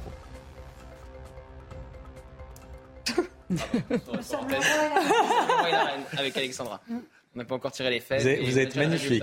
Puis très sérieux. euh, là, vous pouvez parler de tous les sujets. là, hein. Emmanuel Macron, tout à l'heure devant les soignants. Cuisine. Allez, la santé. Programme avec No Insulation, l'expert de la laine minérale de verre, éco-conçu pour un intérieur sain et confortable. Le docteur Brigitte Millot avec nous. Brigitte, parmi les bonnes résolutions à prendre cette année, vous nous suggérez de nous initier au geste qui sauve. Vous nous parlez ce matin d'un geste simple, efficace, facile à réaliser en cas de fausse route. Euh, pour commencer, une fausse route, déjà, c'est quoi? On va refaire un petit peu d'anatomie. Mmh. Euh, on va regarder donc ce qui se passe lorsque l'on avale. Vous savez, il y a deux conduits, on en avait déjà parlé. Il y a un conduit à l'arrière, vous allez voir sur ce schéma, un conduit à l'arrière qui s'appelle le pharynx, qui va apporter les aliments, les liquides, la salive vers l'estomac. Et un, il y a un conduit à l'avant qui s'appelle le larynx, qui va apporter l'air vers les poumons. Ce que vous voyez là, l'épiglotte, c'est un petit cartilage, une petite lame cartilagineuse. Et à chaque fois que vous avalez, ce cartilage va se baisser et va bloquer l'entrée vers le larynx. Comme ça, les aliments vont être. C'est un aiguilleur, si vous Ouais. voulez. Les aliments vont passer directement vers l'ésophage et l'estomac. Mais comment pour il empêcher, sait? Évidemment. Comment il sait? Comment il sait? Ça s'appelle le réflexe de déglutition. Et vous allez voir en image, Ouais. c'est absolument merveilleux le corps humain. Ouais. Regardez, lorsque vous avalez, que se passe-t-il? L'aliment arrive, hop, et le clapet, vous voyez le clapet que je vous ai montré, Ouais, les pilotes? Hop, il se ferme et ça envoie l'alimentation, les liquides Hmm. ou la salive euh, dans le pharynx et ça empêche l'entrée dans le larynx. C'est quand même génialement fait, non? Oui, oui, oui, oui. Je me suis toujours posé la question. Vous voyez, je pense qu'il y a beaucoup de téléspectateurs qui sont comme moi et qui découvrent comment ça, voilà, comment ça fonctionne. Malheureusement, Mm. il arrive que cette épiglotte fasse mal son travail hein, et qu'on fasse une fausse route. Vous savez, quand on dit, euh, tout le monde, c'est arrivé à tout le monde hein, d'avoir un petit peu un moment, c'est passé dans le mauvais trou. Oui, oui. Euh, on, on- on va voir qu'il y a deux types de fausses routes. Il y a des fausses routes partielles avec une obstruction partielle, donc l'aliment euh, ou tout ça n'a pas bouché complètement le tuyau. Et là, le sujet peut parler, peut respirer, peut tousser. euh, et peut rire. Dans ces cas-là, on ne fait rien. Oui. En fait, c'est notre réflexe de tout qui va arriver naturellement à expulser euh, la fausse route et à la ramener, au la rapporter au bon endroit. Hmm. Donc là, quand le sujet, bon, il est gêné, hein, il va tousser pendant un petit moment, etc. Mais là, il n'y a pas de risque. Tant qu'on on peut parler, tant qu'on peut respirer, tant qu'on peut tousser, il n'y a pas de risque. En revanche, si vous êtes devant un sujet qui ne peut ni parler, ni respirer, ni tousser, qui fait juste comme ça, il montre sa gorge, mais, mais, Oui, mais il peut oui, rien faire. Et donc là, c'est une urgence vitale. Donc là, il n'y a pas à, négocier, il n'y a pas à... C'est pour ça qu'il faut absolument se former aux gestes qui sauvent. Parce que malheureusement, les fausses routes sont responsables de 4000 décès chaque année. hein. Là, c'est l'asphyxie totale, l'air- ne passe plus. Alors, je vais vous montrer sur des images une vidéo de la Croix-Rouge. hein. La Croix-Rouge donne des cours pour se former hein, justement à tous ces gestes qui sauvent, et notamment ce qu'on appelle la manœuvre de Heimlich. Regardez ce qui se passe quand quelqu'un fait une fausse route. Je vous assure, c'est facile à faire, c'est efficace, euh, c'est pas compliqué du tout. Regardez. Placez votre main sur sa poitrine et penchez la personne en avant. Frappez maintenant fermement dans le haut de son dos. Si après 5 tapes, la personne est toujours obstruée, mettez-vous derrière elle et placez vos mains un point fermé vers le haut de son ventre. D'un geste fort, enfoncez votre poing dans le ventre de la personne, puis remontez-le vers le haut. Si après 5 compressions, la personne est toujours obstruée, recommencez des séries de 5 tapes dans le dos et 5 compressions ventrales. Voilà. Donc, Hmm. vous voyez, c'est tout simple. On commence par le pencher en avant et taper assez fort, hein, euh, vigoureusement. Et après, on se met derrière, on met le poing. euh, Oui, oui, au-dessus de. la- Voilà, là, euh, dans, dans- dans le creux de l'estomac, le creux de l'estomac, euh, ouais, bien incliné comme ça, et on va tirer comme ça, mais en remontant comme ça. C'est mécanique, quoi. hein. N'ayez pas peur d'y aller fort, n'ayez Mm. peur de rien. Je veux dire, quand la vie est en danger, on, on s'en moque. hein. Il y aura, il y aura aucun problème. Donc, si vous avez envie de prendre une bonne résolution, c'est de vous former aux gestes qui sauvent. Ça arrive souvent, en plus, euh, avec des proches, hein, en général. on parlait des galettes à Et l'instant, ça arrive euh, souvent aux deux âges de la vie, chez les tout Mmh, petits. Avec la fève, oui. C'est souvent chez les tout petits ou chez les personnes âgées et, euh, ou alors chez les personnes qui ont des maladies neurologiques ou suite à un AVC. Donc voilà, allez sur le site de la Croix-Rouge, regardez où sont les formations près de chez vous. Je crois que c'est une bonne résolution pour 2023. Votre programme avec No Film Solution, l'expert de la laine minérale de verre, éco-conçu pour un intérieur sain et confortable. Les images 8h52 à table, oui, bah oui, on est avec des, on est avec des galettes. C'est le jour de la galette, c'est l'épiphanie. Euh, non, non, c'est pas une par personne. Hein, oui. Ça n'a pas été précisé. Dans un instant, c'est l'heure des pros avec Pascal Pro, tous ses invités. Demain, bonjour docteur Millot sur le gras, notre gras. Vous me direz à quoi ça sert d'avoir du gras. Tiens, C'est ça c'est demain indispensable. sur CNews à 10h. 8h52 à demain. Dans un instant, Pascal Pro. Belle journée à vous sur CNews. Tout de suite, Pascal Pro dans l'heure des pros.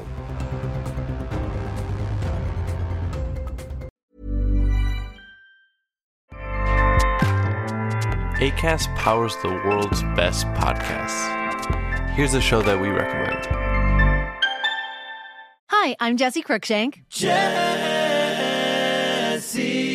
Cruikshank. I host the number one comedy podcast called Phone a Friend. Girl, let's phone a friend. Not only do I break down the biggest stories in pop culture with guests like Dan Levy and members of InSync, I do it with my own personal boy band singing jingles throughout. Because it's my show. It's your show, girl. New episodes of Phone a Friend Yeah. drop Thursdays wherever you get your podcasts. So work it, girl. Yeah, work it. Okay, that's enough.